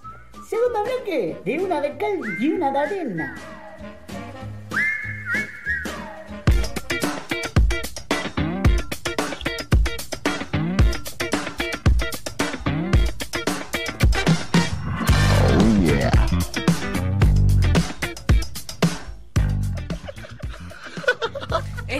Esto es tener swing. eh. Esto es tener swing. Es verdad, es verdad. Segundo bloque, como bien decía el pisador, y vamos a pasar eh, a leer algunos de los mensajes que nos van llegando al uno calófono. Que ¿Cuál es, Alejandro? Me agarraste distraído de vuelta del 095-466-996. También nos pueden escribir al vivo que está saliendo por la página de, por el, el canal de Mediarte De Mediarte. de YouTube. Eh, nos buscan allí, le dan seguir eh, y nos comentan, que siempre es bueno eso, ¿O ¿verdad? nos pueden seguir por Instagram. Sí, yo quiero comprarme una, un- una mansión como estos youtubers que hay por desparramados ¿En por el mundo, que hacen platales. ¿En serio? Ayer cuando, cuando serio? fui... Sí. ¿Está mal? No me juzguen por eso, por querer ser un youtuber. ¿Vos ¿Hasta querés- cuándo se puede ser ¿Querés youtuber? Bien, eh, mensajes que, por ejemplo, el que nos pone Florencia de Nuevo París, que nos dice, Rodrigo, estuviste en más tribus que los documentales de Nat Geo. y es- razón. Es muy interesante lo que plantea, claro que sí. Eh, bueno, eh, también nos dicen que hay un montón de tribus que nos quedaron afuera, por ejemplo, los reggaetoneros, los runners. ¿No? ¿Los runners son una tribu? No. ¿De Yo qué sería? No sé si no. No. Se juntan a correr eh, y muestran sus campeones. Y. Rarísimo hablan de eso, ¿no? Decís que no, no, es una tribu, los Sin sustento, sin sustento. ¿No? Bueno, sin sustento. Eh, también me dicen que los floggers eh, los- se los encontraba en la puerta del shopping, del Montevideo Shopping. Es verdad, se juntaban ahí. Se juntaban ahí. Eh, una, Bueno, vez, ahora cambió. una vez fui a comer a- al Imperio de la M y, y recuerdo haber pasado un gran tiempo con ellos. Eh, esperamos que sigan mandando mensajes y nos cuenten a ver si pertenecieron a estas. También me llega un mensaje, por ejemplo, del Colorado, que el Colorado de la Teja que dice. Si nos acordamos de aquel programa de vidas de Facundo Ponce de Leones, Sí, ¿no? Facundo que ahora retomó. Que en un capítulo había un. hicieron una, un, un capítulo de vidas eh, a un dark o a un gótico. Que en un momento fue, onda, eh, a prender fuego a una iglesia. No a prender la fuego, sino escupir fuego en la puerta de una iglesia. Pa, ¿No, se acuerdan de ese No, capítulo? ni- ni a palos, no, bueno, no. el tipo revoleaba los pelos y escupía fuego. El tema es que en el, en el- en el programa se le prenden fuego los pelos. No, Escupiendo no, fuego, revoleando los pelos, se le prenden fuego los pelos, es una locura. Claro. Y quedó todo grabado. No hay Eso- que jugar con fuego, ¿viste? bueno, después hubo un montón de, de- de- de protestas de la verdadera gente que se sentía gótico o dark diciendo, Claro. "Oh, esto es un Los góticos programa". que se juntan en el cementerio están para esa. Sí, yo te dije, ¿no? Está medio para, para ese lado, medio oscuro, medio bru- Se juntan de noche, sí, sí. Bueno, eh, me hace seña César porque vamos a, a, en este segundo bloque a hacer una entrevista y justo estábamos hablando un poco de los youtubers y de mi deseo también de llegar a ser uno. Así que me dejan eh, like y comparten este video para, para que nos vean sus, sus amigos, sus amigas, sus padres, sus madres. Eh, y vamos a hablar un poco con Samuel. Samuel Costa, él es de Rivera y el año pasado, no, el año pasado, no, la semana pasada ganó el premio al, al mejor maestro del U- 2021 del Uruguay. El premio Raching U. Allí él tiene eh, una escuela, él sale en una escuela en, en ya les digo, en Lunarejo. Lunarejo, Escuela exactamente. Rural número 29. Escuela número 29 de Lunarejo y eh, nos va a contar un poco su método para ganarse esta, este, esta distinción como el mejor maestro del, del mundo, del universo. Y con esta presentación tan eh, sensacionalista le vamos a dar presentación entonces a Samuel Costa. ¿Qué tal Samuel? ¿Estás allí? Hola, muy buenas noches. Buenas noches. Mucha- muchas gracias por la entrevista y por la oportunidad de seguir eh, expandiendo un poquito más lo que es el, el proyecto de los gurises. Bueno, primero que nada, muchas gracias a vos por, por recibirnos, por, por escucharnos, por, por brindarnos esta oportunidad de, de- de- de entrevistarte. Bueno, eh, estuve viendo un poco del canal eh, Tele Lunarejo, eh, allí pueden encontrar este proyecto, estos videos, y ahora nos vas a contar un poco al respecto de, de bueno, de qué se trata esto.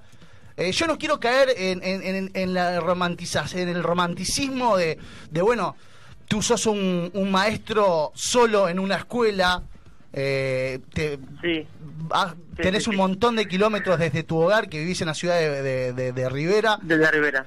Y pasás por tranqueras para después llegar a, a Lu- a Lunarejo, ¿es?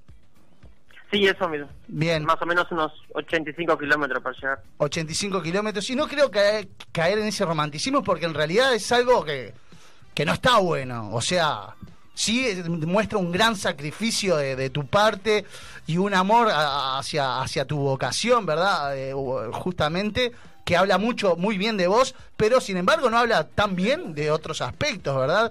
Que es bueno, la logística, que tiene que haber... ¿Cómo? Le quería preguntar, ¿cómo llegó ahí? ¿Cómo llegaste a Lunarejo? Sí, no, yo, yo mm, también pienso lo mismo de no romantizar algunos problemas que, que hay en las escuelas rurales, porque así tampoco la gente se cree que es todo precioso porque el maestro está limpiando, está cocinando, pero pero llegué a la ruralidad como por casualidad, digamos, porque fue un- fue en el 2016 cuando elegí la escuela de chicas de Mazangano, cerca de Melo, muchísimo más lejos, y, y de ahí me encanté por la ruralidad y, y así pasé el- dos años en, en Chircas. Se- podía haber elegido cosa mejor, pero pero por por el encanto que hay en, en- en el campo y el trabajo con los gurises y, y la sanidad que hay en, en ese, en ese lugar, decidí, se- decidí seguir y, y luego elegí en 2018 el Lunarejo y ahí estoy ya hace cuatro años. cuatro años ya. Y nos decías, bueno, que también eh, eh, no solamente oficias de, de maestro, de director de esta escuela, escuela número 29. Escuela 29. Sino Sí, que también es 29 cocinero. Y, y- y limpiador y, auxiliar. suerte- Sí, ese es un tema que por suerte ahora ya tenemos contratada una, una auxiliar por comisión fomento que Bien. por tres horas eh, nos ayuda en el tema de la limpieza y en la limpieza de la cocina que es insuficiente porque tenemos una escuela que es muy grande que antes abarcaba unos 60, 50 niños, entonces ahora con ocho eh, se nos dificulta un poco el tema de la limpieza, pero pero por suerte ahora está ella, pero igual es un tema que, que, que está bueno que sea que se tenga más horas y que nos pueda ayudar un poco más. Cuando Pero- llegaste ahí, pero- ¿con qué te encontraste? Y me encontré con una escuela un poco olvidada. Eh, La, la gente se sentía se sentía olvidado. Los padres siempre se acercaban y me, y me comentaban, maestro, eh, acá nadie se acuerda de nosotros. Acá vienen una vez al año y, y así y así más o menos. Y si pasa alguien no conocen la escuela Lunarejo porque en realidad nosotros sí estamos en Lunarejo y cerca de, nuestra escuela está la 22 en La Palma que todos todos piensan que es la escuela Lunarejo y en realidad es la nuestra la 29 entonces la gente estaba muy, muy, digamos ofendida desde ese desde ese punto. Y bueno y ahí ahí arrancó todo. Yo les prometí la idea de vamos a hacernos ver siempre les digo eso vamos a hacernos ver.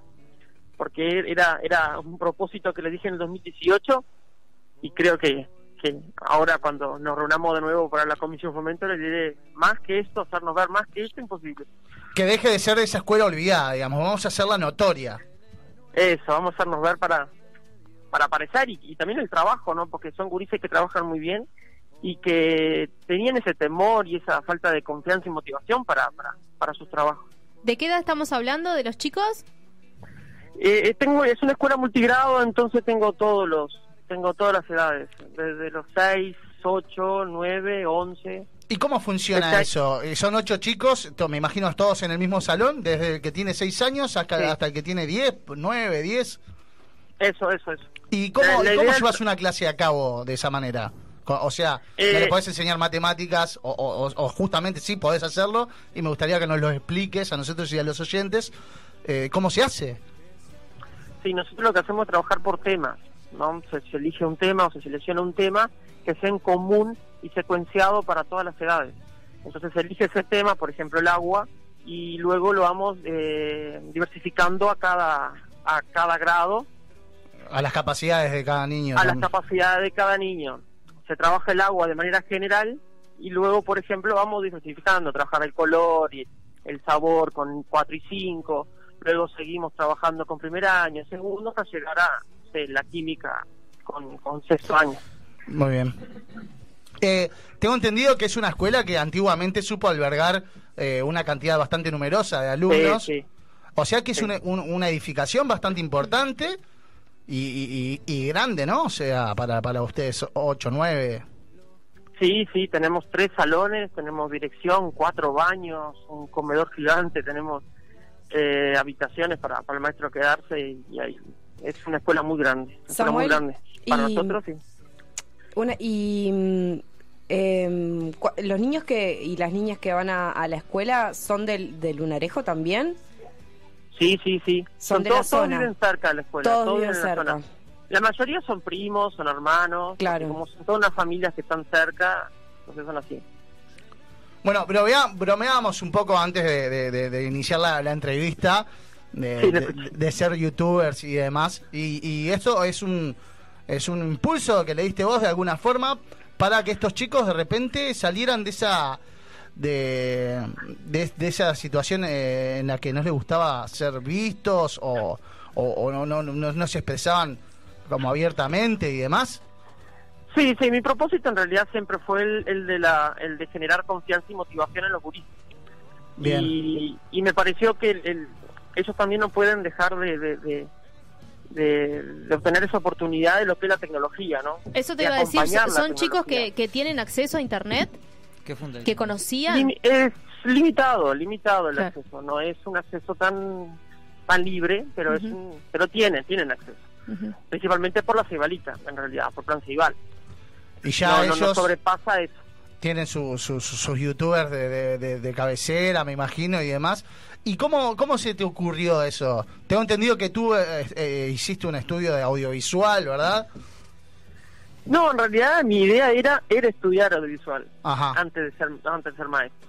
Y por tema económico y tampoco irme a Montevideo, decidí acompañar a mi hermana que, que también es maestra y, y la acompañé y, y continué en la carrera y, y también Pero te quedó ese bichito, digamos. Te quedó ese- ese- esa espina y ahora la sacaste a flote de alguna forma.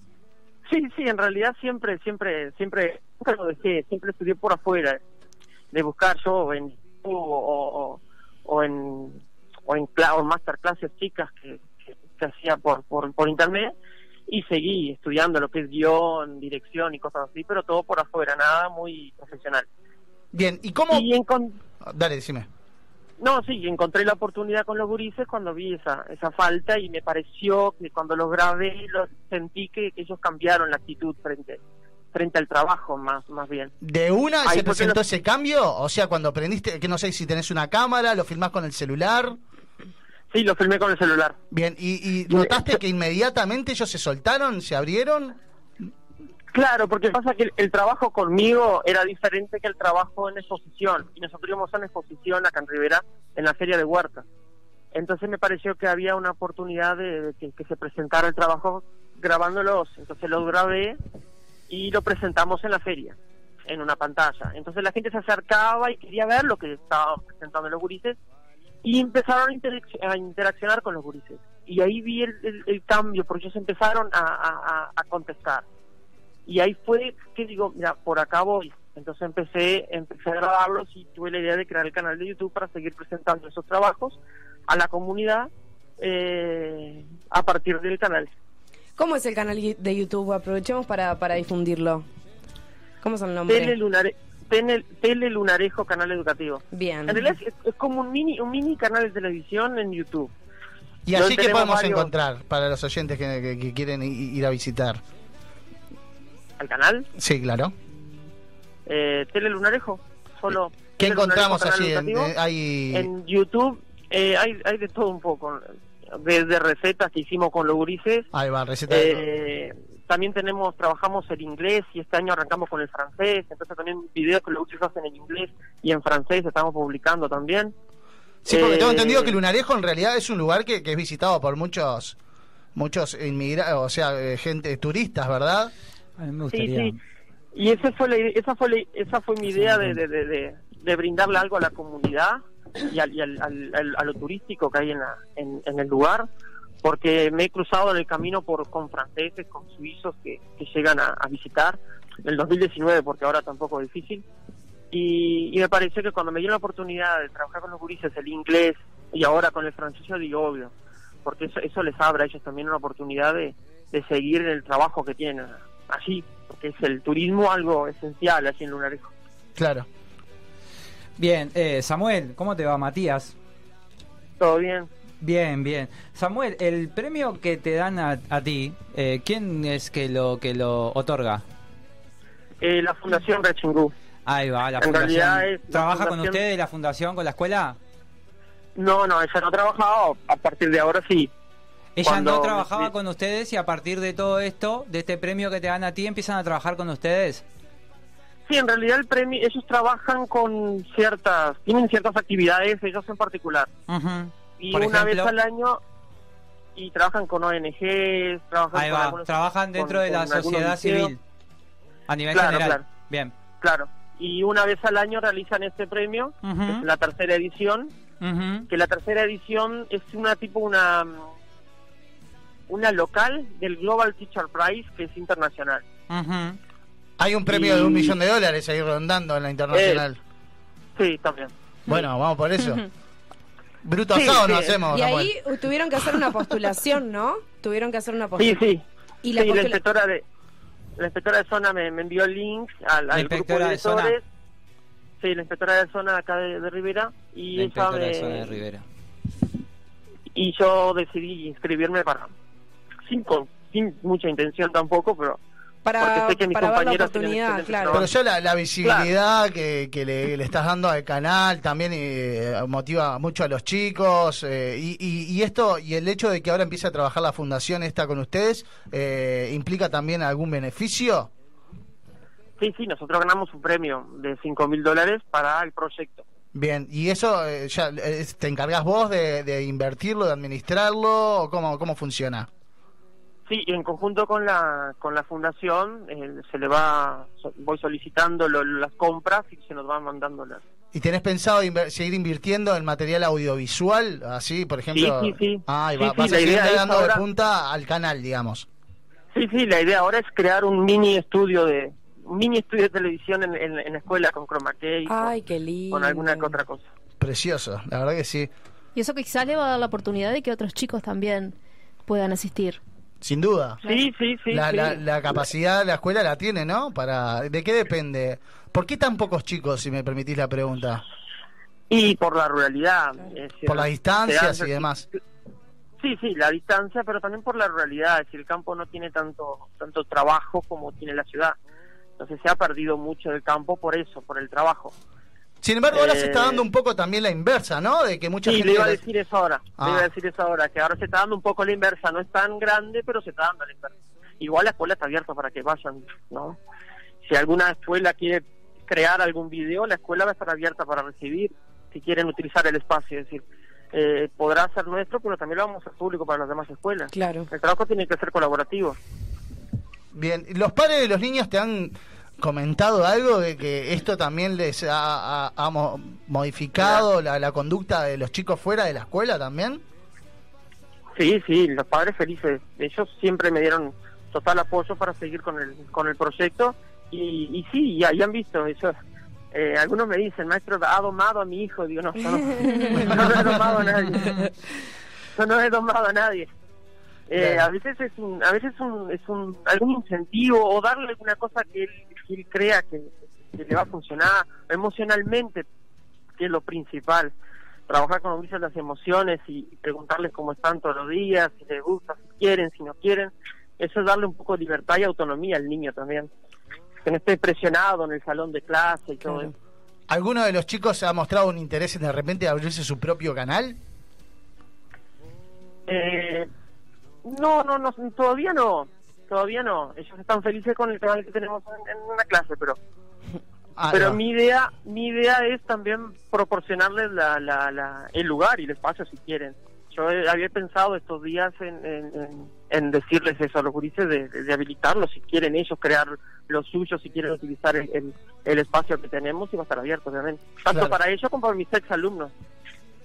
Bien, eh, ¿alguna pregunta más? Sí, yo te, te quería preguntar, eh, si tuvieras que hacer una, una- un, un pedido, si tuvieras que aprovechar la oportunidad para decir, bueno, necesitamos esto, ¿qué, qué es lo que está, qué es lo que necesitan hoy? Porque ta, ese dinero supongo que debe venir muy bien para, para toda la infraestructura y todas las cosas que necesitan en la escuela, pero mm, me imagino yo que sé, eh, cuestiones interde- interdisciplinarias, ¿no? De, de otras actividades que capaz que en la escuela no tienen, docentes que se puedan acercar, talleristas que se puedan acercar a, a la escuela. Eso, eso es un tema que yo siempre vengo vengo apoyando, que es el tema de invertir un poco más en la educación rural. A veces yo me veía en el lugar de que las escuelas urbanas tienen artístico, tienen educación Exacto. física, tienen inglés, tienen francés, y nosotros nos perdemos solamente en el maestro con las cinco horas. Claro. Por eso yo yo digo, mi- mis cinco horas para trabajar con los gurises, yo trato de, trabajar todo lo posible. Eh, y por eso trabajo yo el inglés el francés.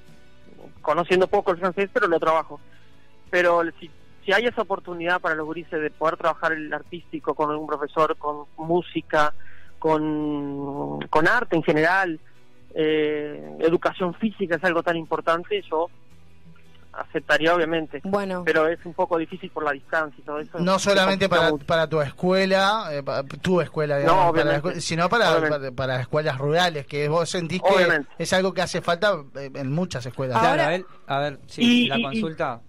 Sí, dale. Decime, decime. Darle la oportunidad al niño, ¿no? Ahí va. Bien. darle la oportunidad Eh, al niño. La, la cuestión es, eh, vos apuntás a que está como olvidado a nivel general, a nivel tipo de est- Estado, o sea, como que no hay dinero, no hay recursos para mejorar la escuela rural. O que faltan. Eh, eh, lo que lo que falta es un cambio programático, de sacar un poco la, la idea de que la rural solamente necesita el maestro, sino necesita Ajá. mucho más. La formación del maestro rural. Ahí va. Mirar, La- claro, mirar el objetivo el del maestro rural.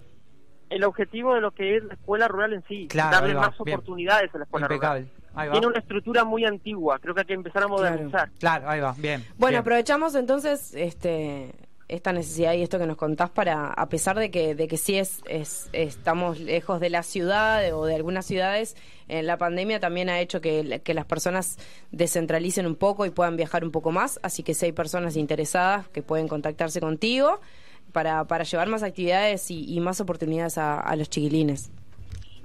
Sí, sí, obviamente. Bueno, ¿vos tenías algo para preguntar, Cari? Eh, me olvidé, porque me, me enganché me enganché a escucharlo y me olvidé. No, una pequeña reseña cómo fue la pandemia con esos chicos eh, en este tiempo y en esas clases que fueron tan complicadas.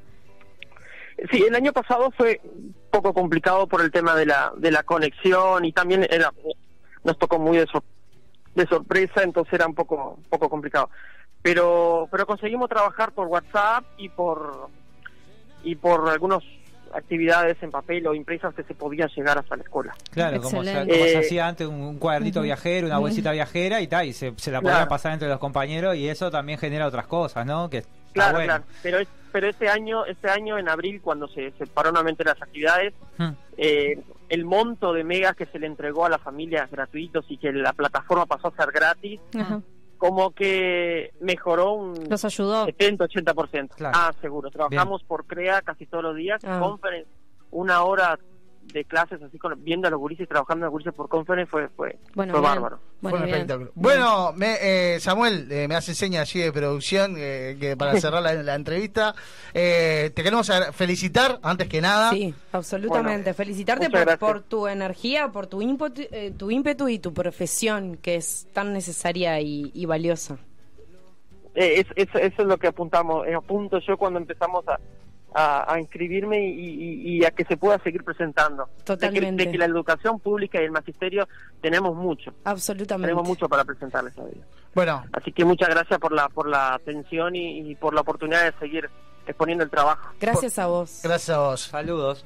No, no, muchas gracias. Bueno, nos acompañaba Samuel Costa, él es el ganador de la distinción del premio Rey Chingú eh, como al mejor docente del Uruguay del 2021. Pueden seguir el canal de YouTube de Tele Lu- Lunarejo, canal educativo, que ahí tienen todos los videos con los chiquilines, que está, está buenísimo. Y bueno, y, y si nos escucha alguna maestra, maestro, ¿Algún tallerista? algún tallerista, Yo eh, ya tengo una gana que no te cuento. de viajar para ya aquellos me lados. afilo, sí. Y no, eh, yo decía también para implementar este tipo de, de educación Totalmente. virtual. Y no pensemos siempre que las computadoras, el internet es todo malo, viste que Nos hay acerca, nos acerca. hay mucha gente que oh, no, larga la, la tecnología es mala, es mala para los niños, no siempre, ¿verdad? No siempre, es verdad. Bueno, eh, nos vamos entonces caminando despacito hacia una pausa. Seguimos recibiendo esa ola de mensajes al uno calófono, Alejandro, que cuál es?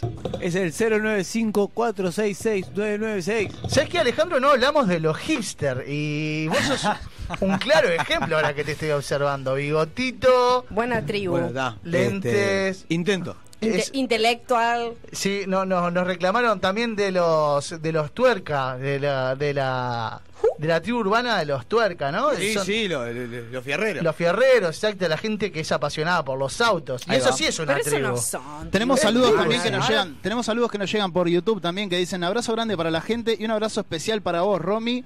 Este, y justo se me borra el mensaje. Un abrazo grande para vos, Romy, que siempre eh, de Fabio, este, de La Teja. Y dicen que las rastas que tenía el Colorado eran espectaculares.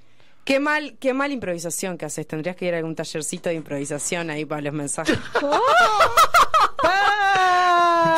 apoyó el dedo en la llaga. Yo después te explico. Miralo, se pone serio y, y- y hace una tiradita como si tuviera unas boleadoras ahí en la mano. Miralo. Vamos al pa- a la pausa mientras nos agarramos a piñas.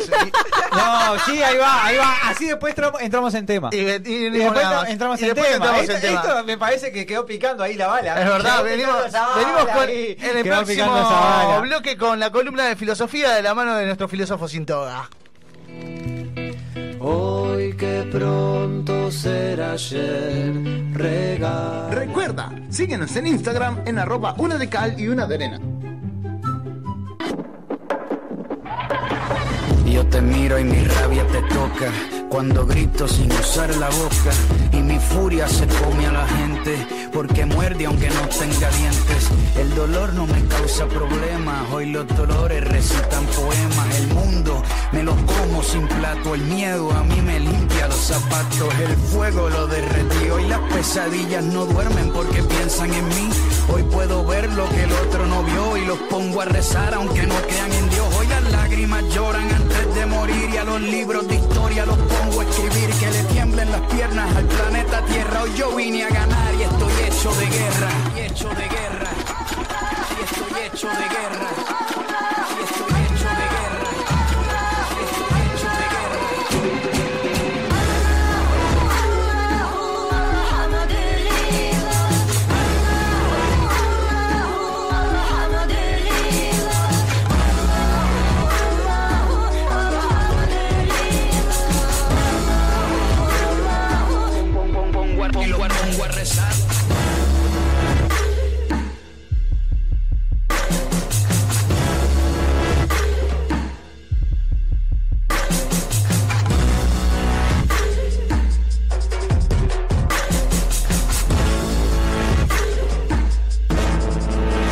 Soy el boquete que dejó la bomba que cayó, lo que fecundó la madre que me parió desde que nací. Soy parte de este menú porque yo llegué al óvulo antes que tú. Soy la selva que corre descalza en el medio del mar. Sobrevivo sin balsa. Soy el caudal que mueve la corriente, los batallones que chocan de frente.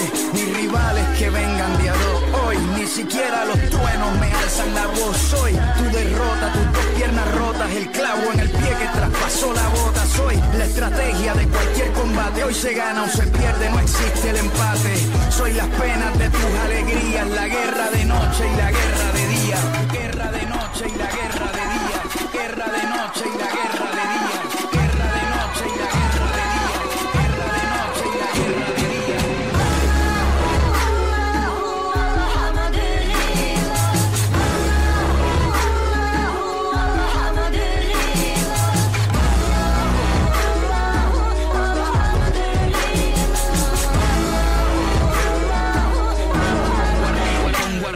La guerra la mato sin darle un balazo a la guerra. Le dan miedo los abrazos. La guerra con camuflaje se viste. Así nadie ve cuando se pone triste. La guerra pierde todas sus luchas. Cuando los enemigos se escuchan. La guerra es más débil que fuerte. No aguanta la vida, por eso se esconde en la muerte. Pongo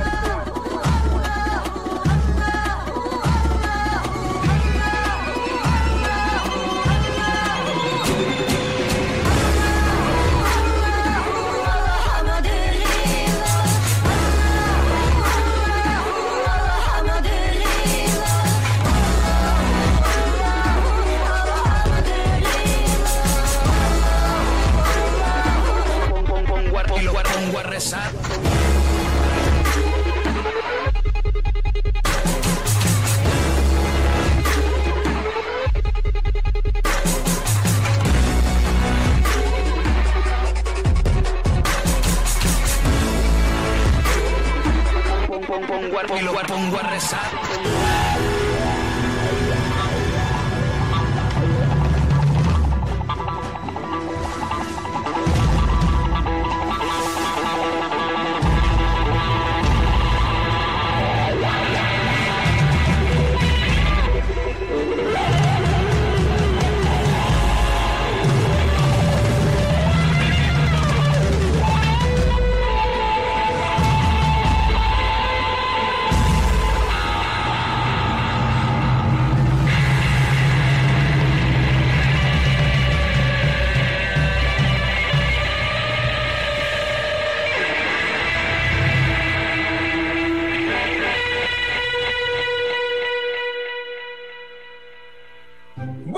Búscanos desde tu plataforma favorita, una de cal y una de arena podcast. Dale click a esa campanita.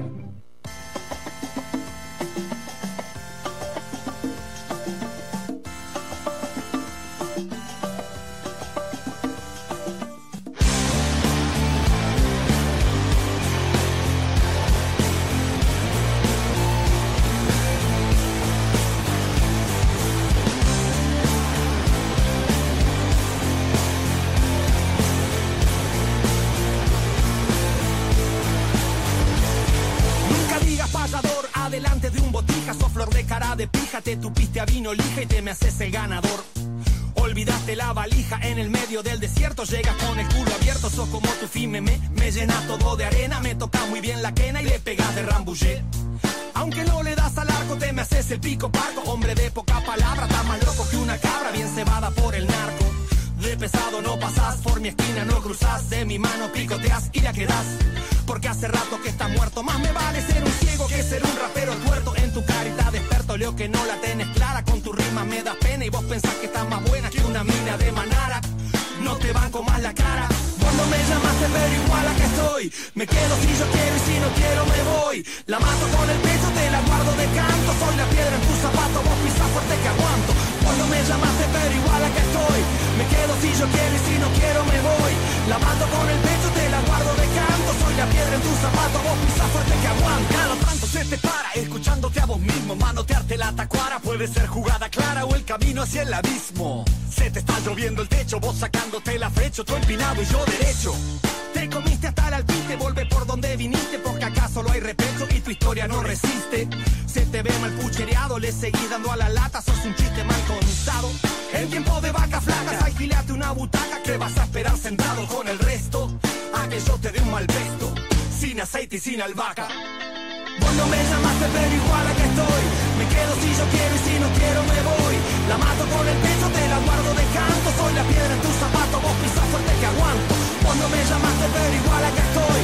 Me quedo si yo quiero y si no quiero me voy. La mato con el pecho, te la guardo de canto. Soy la piedra en tu zapato, vos pisás fuerte que aguanto. Vos no me llamaste pero igual acá estoy. Vos no me llamaste pero igual acá estoy. Vos no me llamaste pero igual acá estoy. Me quedo si yo quiero y si no quiero me voy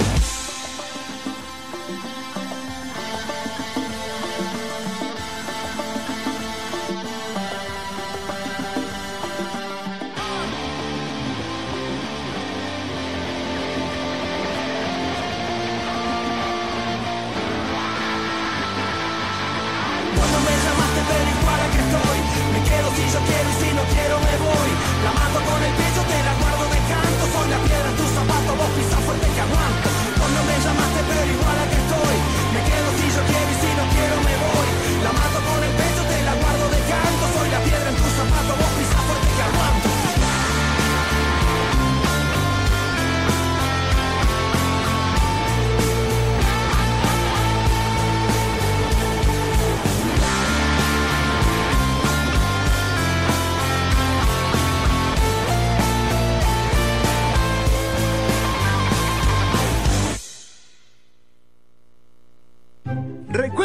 síguenos en Instagram en arroba una de cal y una de arena.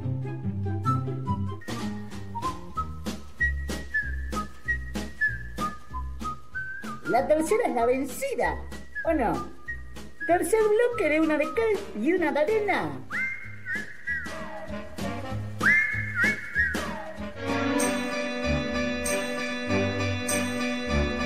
Está en todos lados. Pero por fin tiene su propia columna.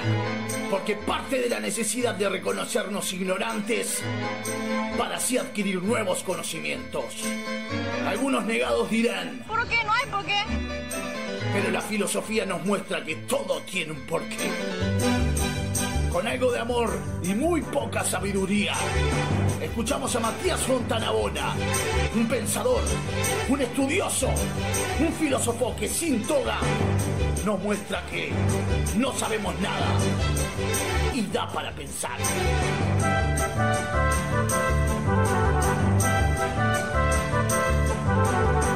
Es el amor.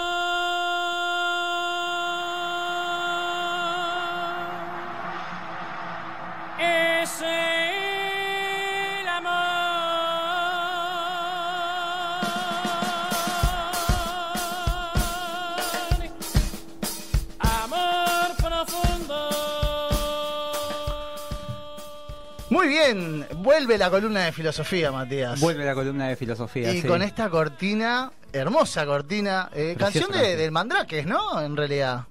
De Mandrake Wolf y los terapeutas. Eh, esta versión de, de Jaime, con la voz del zurdo.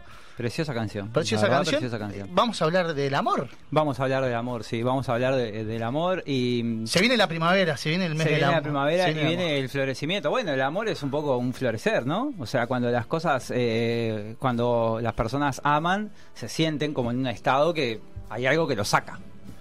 Entonces está. Está eh, floreciendo El salir, algo. el- el- el- como cuando una flor está brotando, está naciendo. O sea, hay vida ahí.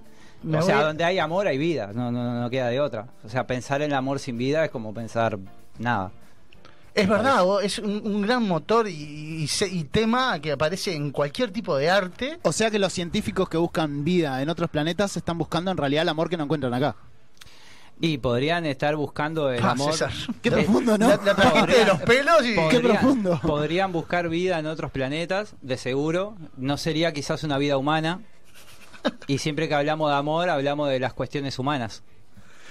Entonces, está, eh, o sea, no, no sé qué otro animal eh, puede hablar del amor. Hablar, ¿no? Estamos hablando de tener el mismo lenguaje y expresar lo que, lo que queremos expresar. Bien. Hacernos entender, por eso. Está, bueno, quizás otros tengan otro tipo de lenguaje. El nuestro es a través de- del lenguaje articulado, el concepto, de la idea, de la palabra. Y bueno, está, y eso, es- eso un poco también nos define como seres humanos. No es lo único, pero también nos define. Por algo somos así, no somos de otra manera. O sea que de- desde el principio en que el ser humano se puso a reflexionar, a pensar sobre la existencia de, de- de- de uno mismo y demás, ya el amor estaba allí. Y mirá. Estaba como tema, digamos. Y, por ejemplo, libros como, como el, eh, de Platón, como diálogos como el, como el banquete, traen eh, mitos de hace muchísimos años. ¿De qué se trata un poquito ilustrar? Y por ejemplo, es- existe mm, en el banquete existe un momento en el cual se plantea el mito de los andróginos para hablar sobre el amor. ¿Saben lo que son los andróginos? No. Los andróginos son unos seres mitológicos que eran la, la misma composición eh, eh, morfológica, o sea, su forma era eh, el, el hombre y la mujer juntos. Sí, sí, sí, sí, sí. Eh, Tenían, un- eran como circular su unión y tenían Eran unos, Era, era uno. uno.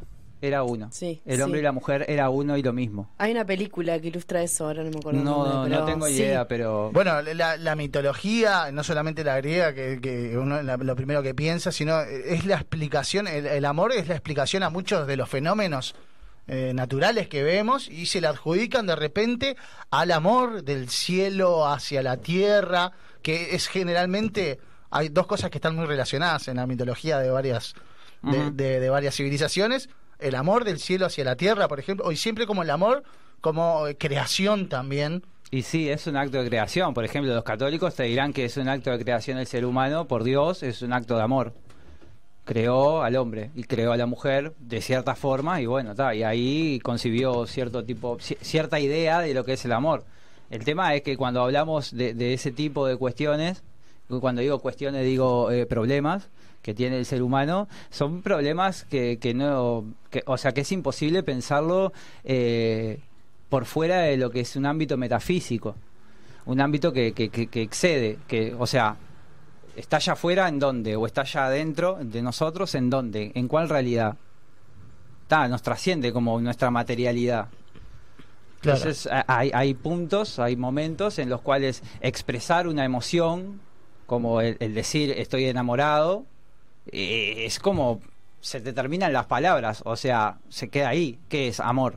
Ta, y, y y- pero ¿por qué? Porque siento esto, siento esto otro, siempre hay una explicación, pero a la larga siempre se apunta a lo mismo. Hablando del amor romántico, hay una, una, una pregunta, ¿no? Que la gente se hace cuando dice si estoy enamorado o no. Como que cuando te preguntan si te enamoraste alguna vez, nadie te explica, ¿no? Cómo, cómo es, cómo se siente. Pero Claro. sin embargo uno sabe que se Por sintió ejemplo, enamorado, los, ¿no? Los griegos entendían el amor como, como una divinidad. Eros era un dios. Nació de dos dioses, que el banquete también cuenta como es el nacimiento de Eros. Este, y claro, y Eros, eh, al ser un dios, es algo que es externo y nos invade. Claro. Nos toma.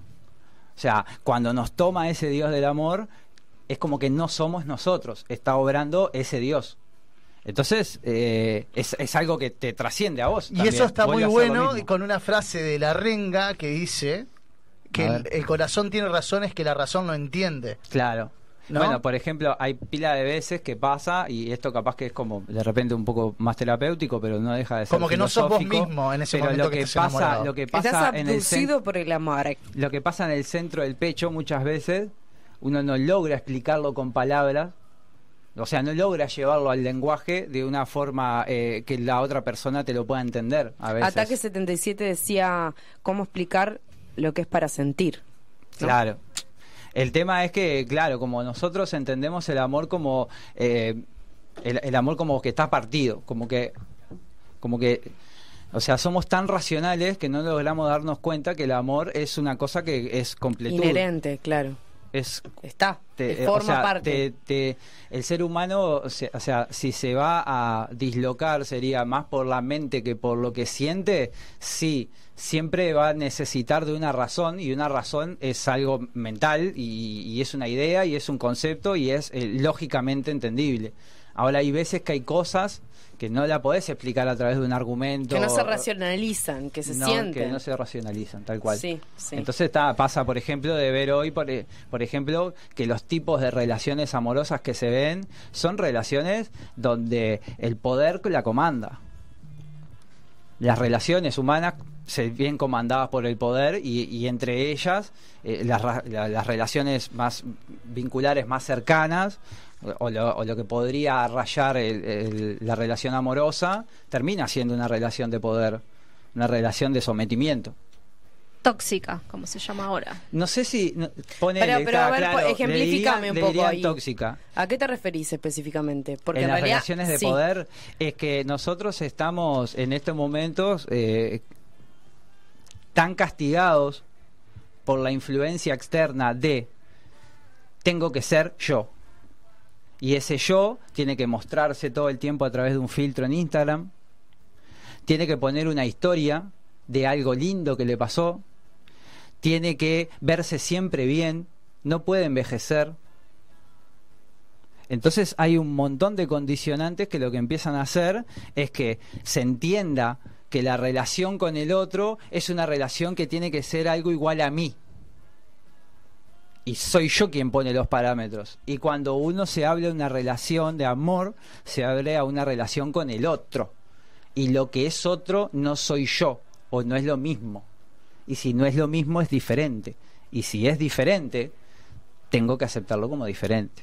Porque si yo lo traigo a mi mismidad, me lo fagocito, lo como, lo totalizo, lo encierro en Y lo ahí que es donde es. empiezan los problemas, en realidad.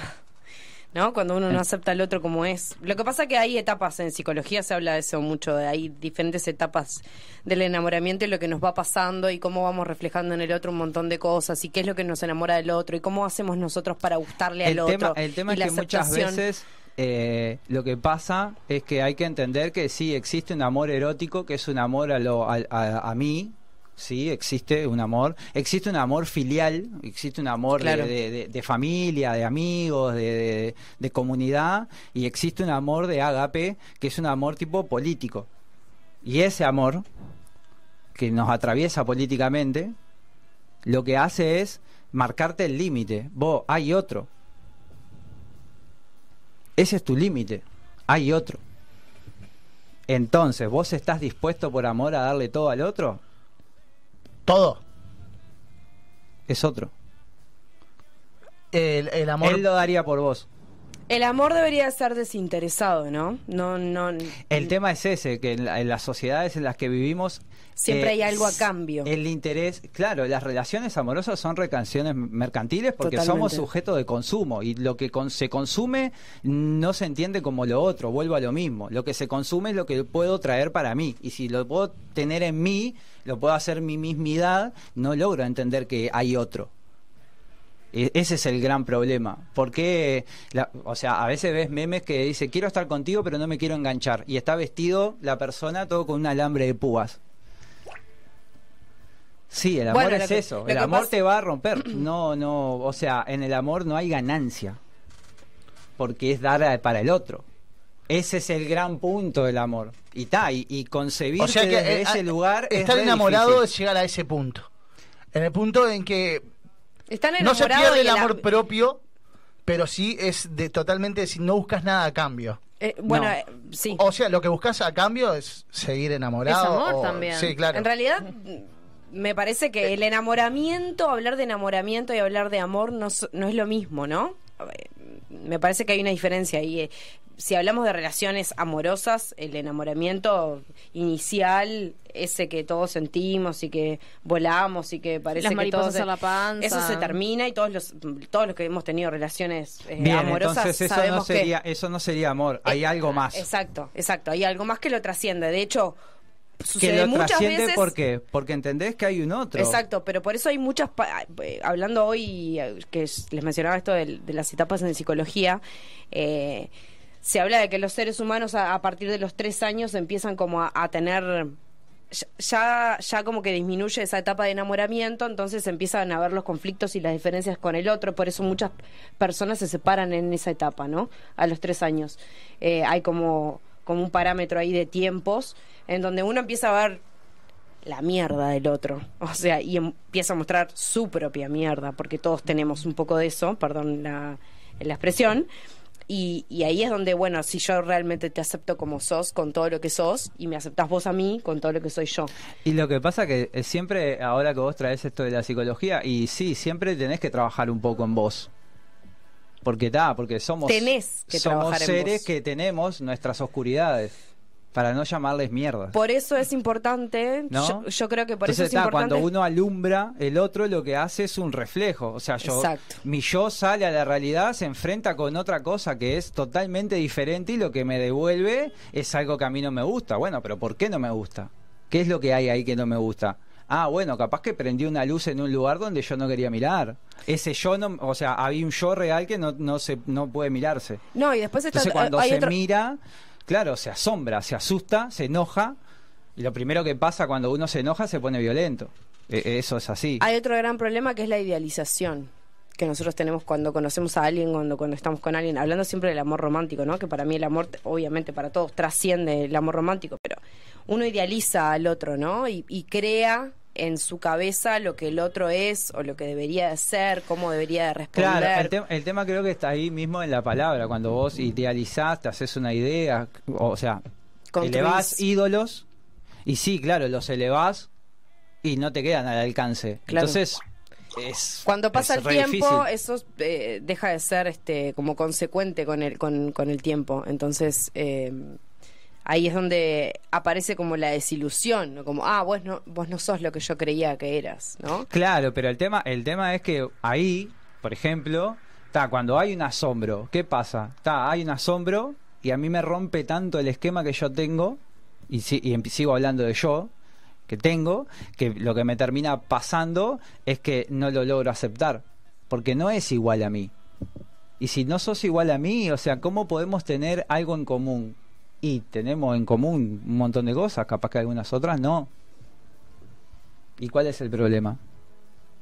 De que no tengas tantas cosas en común. ¿Es un tema recurrente en, en la filosofía, entre los filósofos, el amor? Eh, han hablado, o sea, Platón, por ejemplo, es uno, como marqué ahí en el banquete. Después hay otros autores, como por ejemplo, que he estudiado, eh, San Agustín, hace referencia al amor. San Agustín tiene unas explicaciones sobre el lenguaje del amor que fa, son eh, divinas. Eh, leerlo es, es es como que al que le Es gusta un, leer. es un Baudelaire, digamos. Y sí, eh, escribe lindo, a mí me gusta. Eh, y después, por ejemplo, bueno, un gran crítico de la contemporaneidad y el amor es eh, Byung-Chul Han. Habla, tiene un libro que se llama La agonía del Eros y ahí él expone lo que le pasa a Eros, a este amor eh, romántico, a este amor romántico, perdón, a este amor donde lo romántico no tiene espacio. ¿Por qué? Porque el Eros te rompe, porque el Eros es otro, porque Eros es un dios que me aborda. Entonces cuando me aborda me hace romper los esquemas que tengo, este, esa apertura hacia el otro. Y tal, y lo que pasa hoy es que Eros se muere porque hay otro amor que reflota. ¿Cuál? El de Narciso. El amor hacia uno mismo. Viste como el- los mitos se terminan aplicando para explicar algunas cosas que nos trascienden. O sea, cómo es posible que prefiramos el amor de Narciso al amor erótico. Y ta.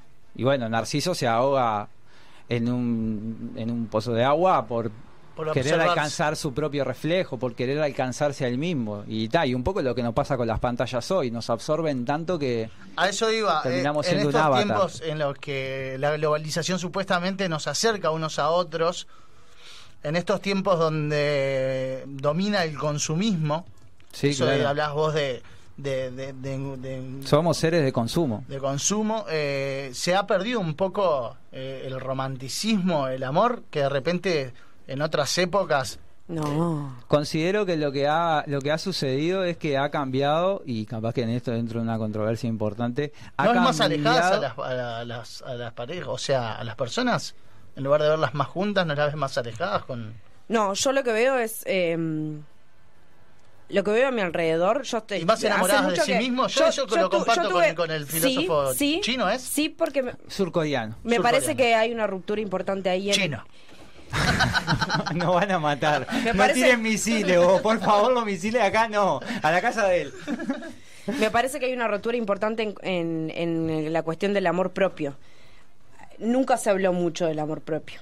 Siempre se habló de, de- siempre estuvimos acostumbrados, no, o por lo menos nosotros, de en las relaciones de pareja que capaz tal vez veíamos a nuestros padres como más eh, como, como referencia.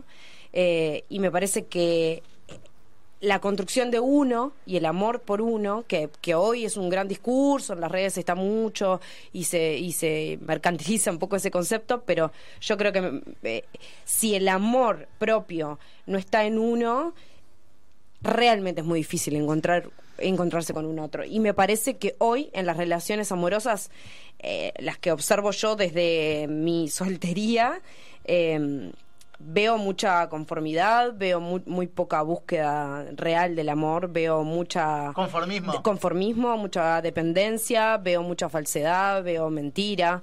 Y, y me parece que tener una relación amorosa sincera y honesta es muy desafiante Y y, lo- que no todo el mundo lo puede lograr y que me parece que el primer ingrediente para lograrlo es tener claro que uno se quiere a sí mismo. Y eh, entonces sí Claro, podemos hablar tema, de El tema que cuando vos te querés a vos mismo, te tenés que querer con lo que, lo que tenés para trabajar, que es un montón. absolutamente. Ah, Entonces, o sea, primero está el, el proceso de, bueno, ¿cómo, ¿cómo pretendo Matías, cómo pretende poder alcanzar algunas cosas si está todo el tiempo para afuera de Matías? Eh, en vez de estar ordenando un poco hacia adentro. Totalmente. Entonces, cuando vos entras en esa, en esa, en ese choque de las dos realidades, ta, te das cuenta que en realidad, o sea, lo que termina pasando es que, bueno, eh, no sé si ni siquiera me acepto a mí en algunos aspectos, cómo puedo pretender aceptar al otro, pero tengo que estar con un otro. Porque, y por los motivos que sea, sociales, psicológicos, eh, económicos, los que fuere.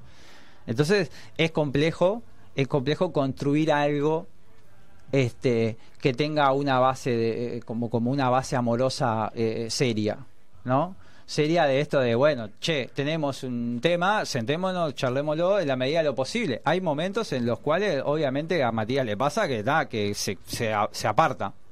Y sí, obvio. O sea, le, le pasa a cualquier ser humano.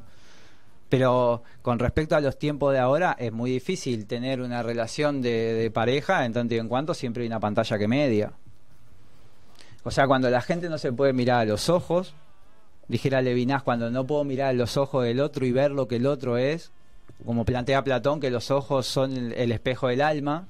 Por eso Claro. uso lentes. Claro, cuando te miran a los ojos y de verdad te miran a los ojos, eh, es, es un viaje, estás, estás entrando en un mundo que es, que es increíble. Y para mí ahí, por ahí entra gran parte de la cuestión del amor. Poder mirar al otro a los ojos sin ningún tipo de vergüenza.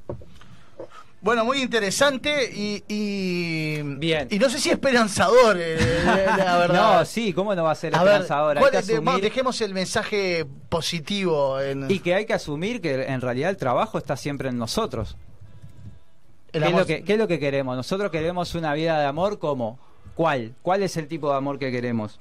Porque está, si no sé cuál es el tipo de amor que quiero, si no sé qué es el amor, pero ¿qué es el amor? Y me lo tengo que preguntar. Y para eso tengo que trabajar en mí. Primero me tengo que conocer qué entiendo por amor. Entonces, Ah, antes de que enamorarse de otra persona, hay que enamorarse de uno mismo. Absolutamente. Y Pero puede ser podemos una sentir, eh, posibilidad. no, no- no- los estoy escuchando muy atentamente, ¿no? Desde, como dijera Romy, mi lado de, de soltería. Eh, no- ¿Cómo me importa esta opinión? Por favor, Karina, quiero que cuente para vos qué es el amor, porque ahí hay Eso un vacío decir, en ese eh, pecho. porque todo el tiempo lo, lo relacionan con que tiene que ser hacia otra persona, hacia tu, tu opuesto, ¿entendés? No Como pareja. claro, Por eso no, digo, no, no, puede ser otras cosas. Por, Por ejemplo, supuesto. yo soy madre y el amor que tengo de madre no me lo saca nadie Sí. y lo siento. Capaz que no así. Yo hice la observación de que hablaba de amor romántico. To- to- Amor totalmente de- de acuerdo que igual las mujeres tienen una capacidad de amar muchísimo más amplia que el hombre. Uy, eso me interesa. Muchísimo Sí, eso más sí. Amplia. pero a lo que Una voy es que- no que no tiene su que ser- cría, pero Claro, pero hay otros tipos. que- No, no lo tenemos que relacionar siempre con el tema El de, que sea, claro, el romántico. El amor No, hacia la es que en profesión, es el que en amor hacia realidad, el- o sea, lo planteé. Una cuestión es el amor de la- de- del- del eros, otra cosa es el amor de la, de la filia, del, del amigo, y otra cosa es el amor tipo político. Sí, obviamente, hay, existen, existen varios tipos de amores. No.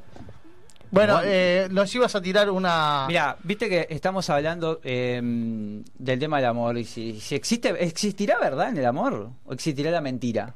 Las dos. Bien, entonces el ser humano es un ser de mentira que busca la verdad.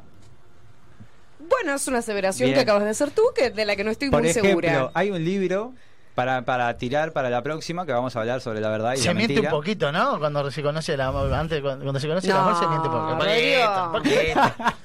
La Bueno, cita, ¿eh? dice, dice así. Las verdades no se saben Dice- en la primera cita. Me tiro pedos. En algún apartado rincón del universo centellante, desparramado en innumerables sistemas solares, hubo una vez un astro en el que animales inteligentes inventaron el conocimiento. Fue el minuto más altanero y falaz de la historia universal, pero a fin de cuentas fue solo un minuto. Estamos hablando de la Tierra. Estamos hablando de, la De Tierra, nosotros. estamos hablando del Hay hombre. Y estamos hablando de que fue el minuto más altanero y falaz, o sea, mentiroso.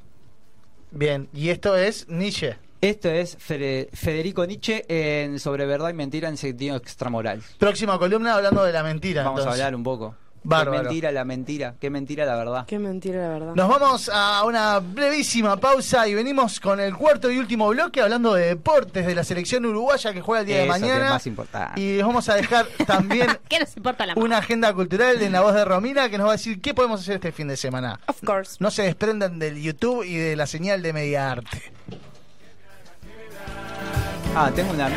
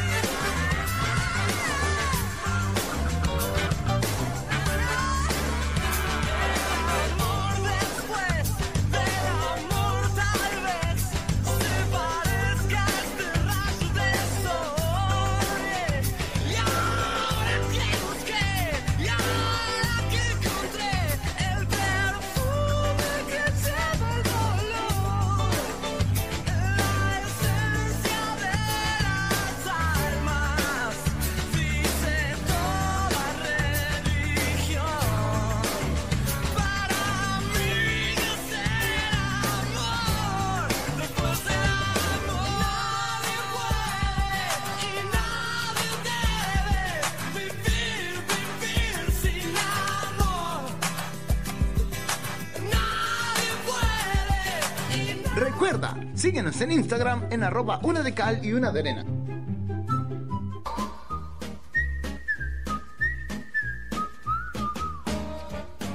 ¿Apago? Nah, queda uno.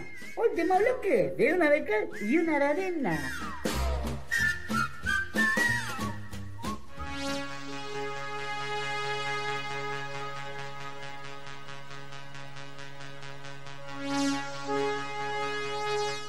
Naturaleza es sabia. Todos los seres vivos compiten desde el momento en que nacen.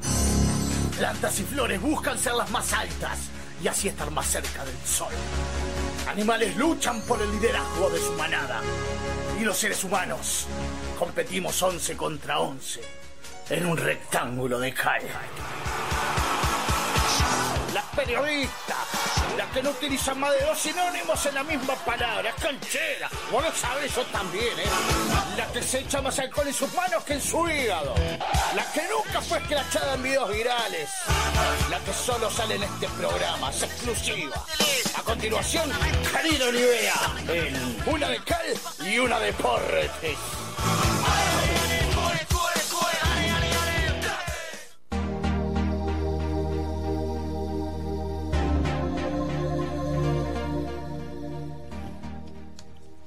Mandame video, subime, subime la canción, subime la canción. ¿Cuándo explota este tema? ¿Qué temón? Esta, esta, esta música muy de Punta del Este. Obvio. Uh, bueno. Los años 90.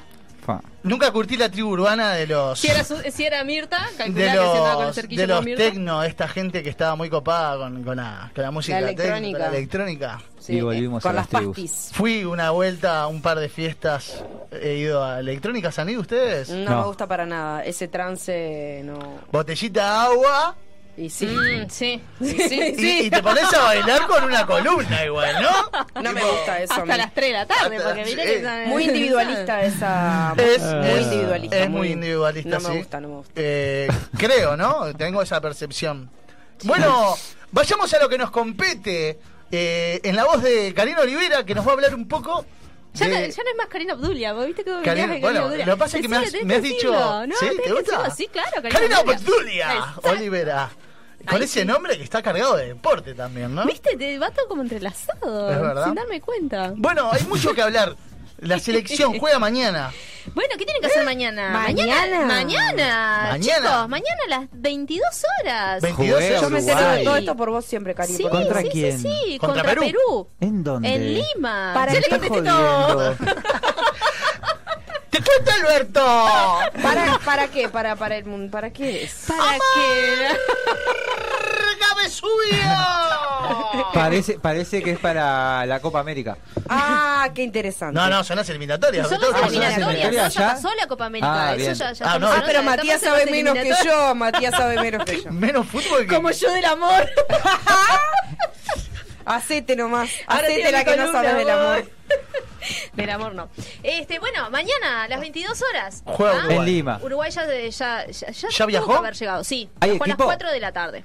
Hay Posible equipo. Tengo, tengo, tengo.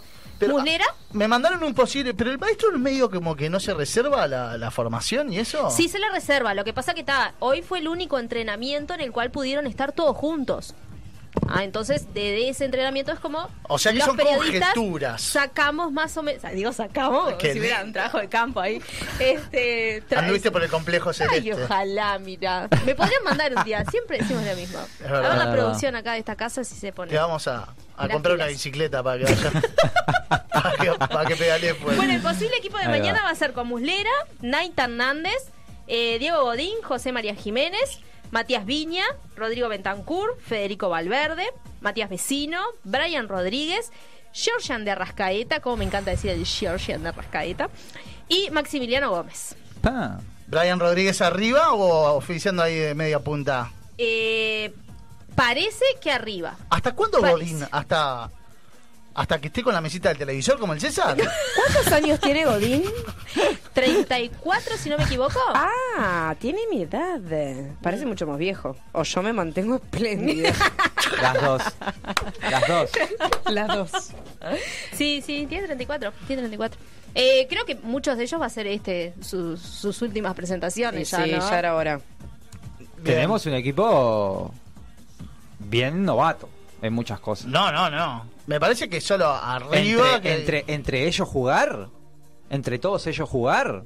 Solo las puntos, los So- puntas. sí, me parece que sí, porque después el resto ya se conoce. Sí, bueno, Ya Matías Viña, Matías. Viña, Pero vos bueno, decís pero que como Viña ya tiene sus equipo años han también. jugado ya, o sea, que hayan entrado, o sea, una cosa es que vos entres y otra cosa es que tal, o sea, entres a- al- al equipo que ya viene medio como conformado. Ahora, saberte con esa formación, para mí, eh, o sea, me Bueno, sorprende hemos- tanta falta de nombre.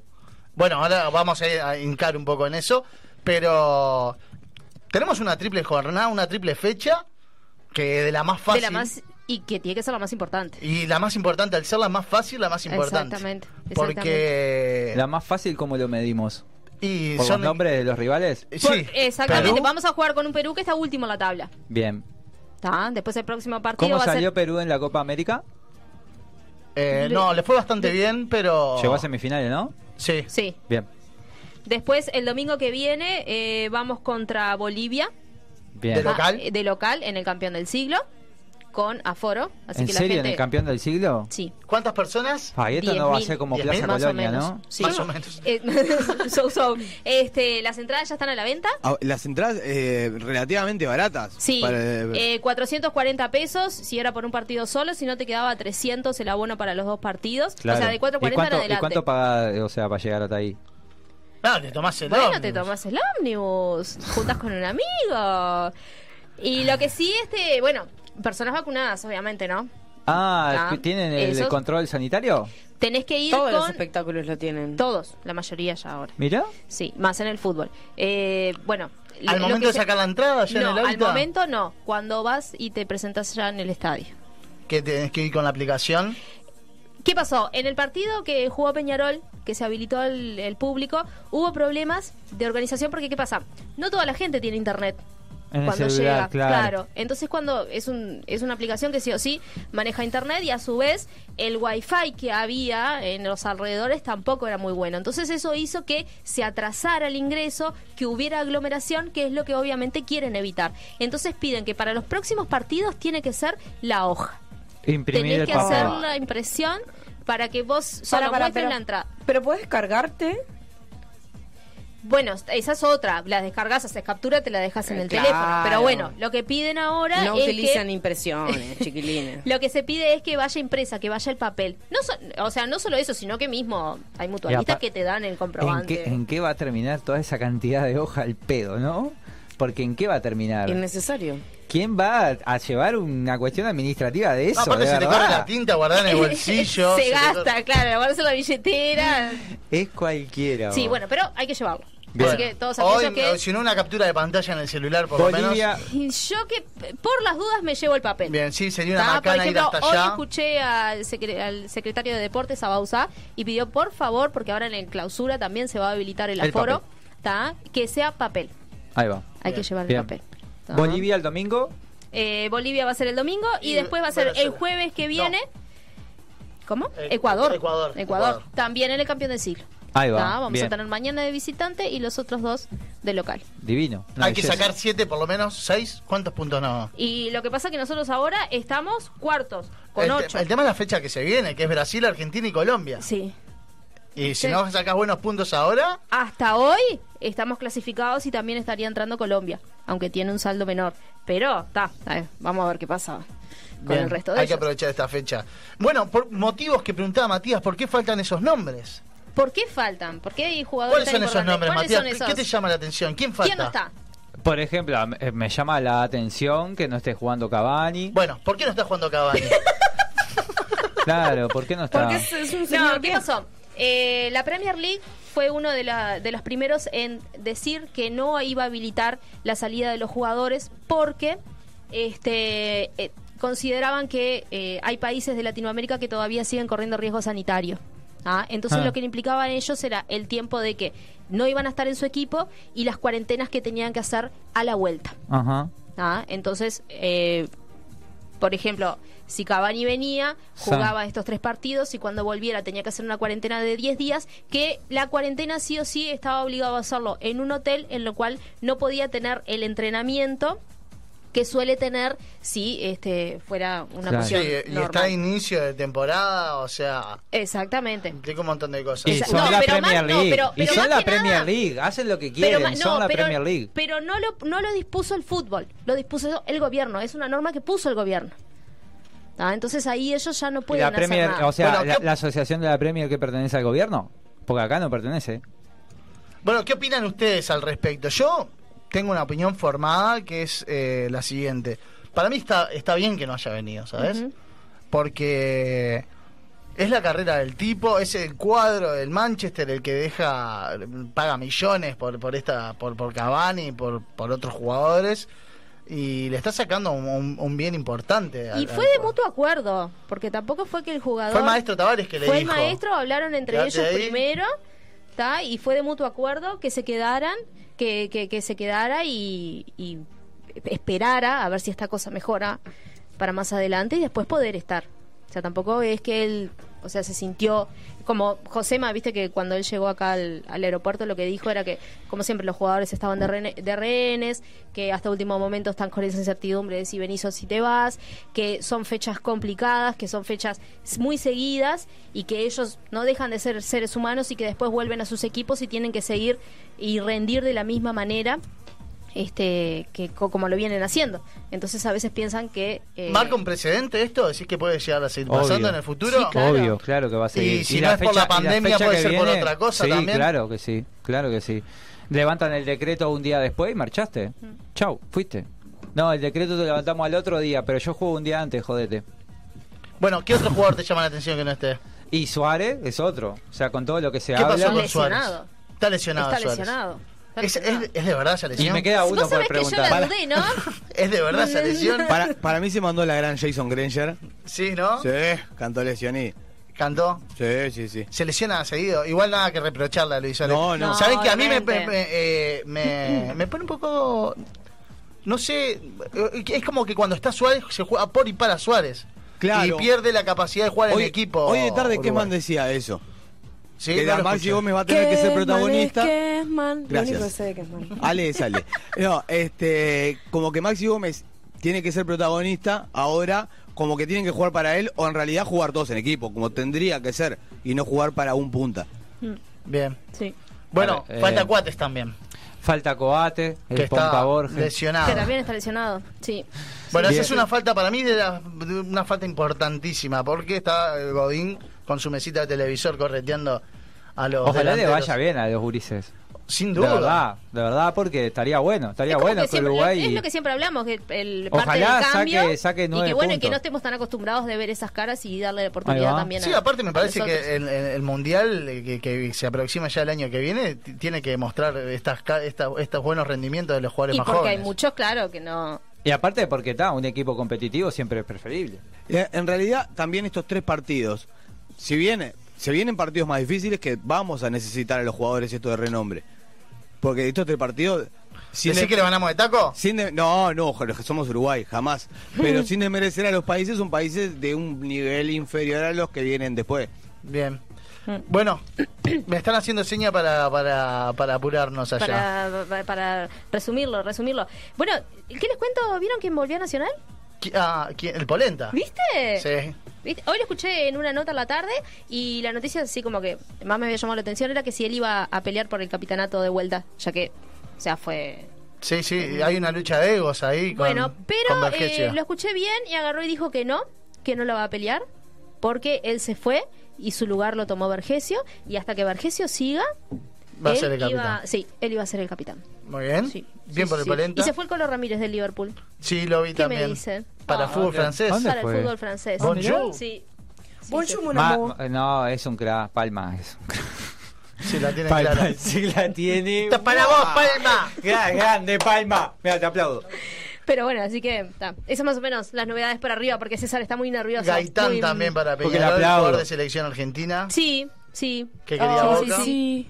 Gaitán también. Bueno, me están mandando la, la cortinita. Eh, ¿Hasta acá fútbol? Y hasta acá, y hasta acá, porque así le damos el paso a Romy. Bien, mandame la cortina nomás porque se viene el, el segmento de...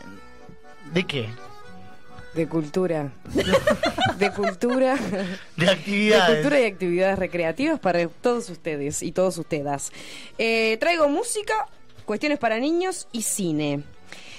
El próximo sábado la Teja Pride vuelve al ruedo en Sala Museo y les tiro un piquecito que si entran al Instagram de Sala Museo están habiendo entradas dobles eh, en un sorteo ahí que pueden participar. Gratis. Después, gratis.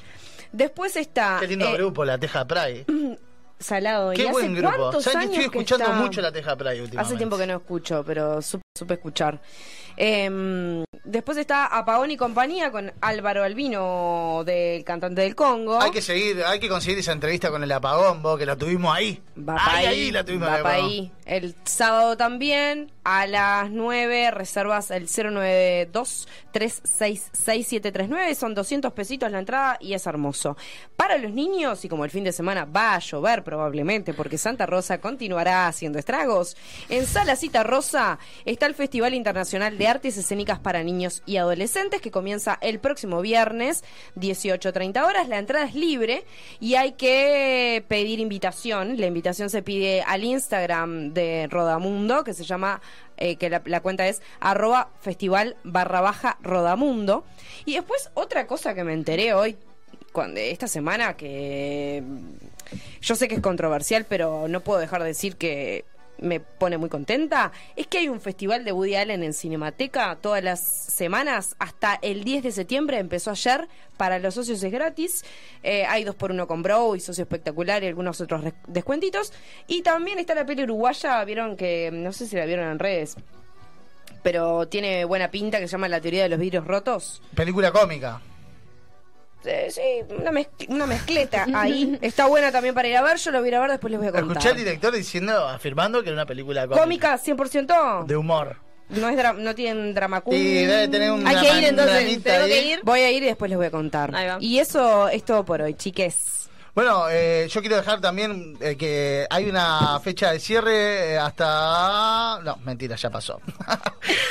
Era para invitarlos, bueno, pero eh, los, quiero invitarlos a que vean todo lo que va a ser la movida joven organizado por la Intendencia, que hasta ayer había tiempo para, para anotarse en las distintas... Bueno, Actividades. hay actividades. Bueno, arrancamos sí. el mes de la diversidad, así que también pueden ingresar porque va a haber mucha actividad Es este verdad. mes. Tal cual. Y una Bueno, chiquita, diga. eh, en Totem Espacio Cultural, eh, Tertulia y Música, se hace la presentación del libro La Carta de un Ausente. Este, y bueno, este libro lo hizo un amigo y compañero del IPA, de formación docente, así que nada, quien lo quiere ir a ver, este, el sábado que viene, el 4, a las 8. ¿Cómo es el nombre del libro?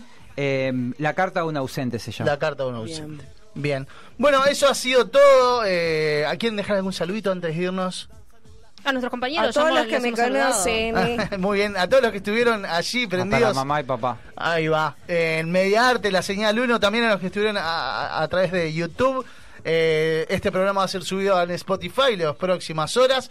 Eh, y un saludo, como siempre, para los más de 300.000 que nos escuchan desparramados por todo el mundo, como todos los miércoles. Muchas noches y buenas gracias.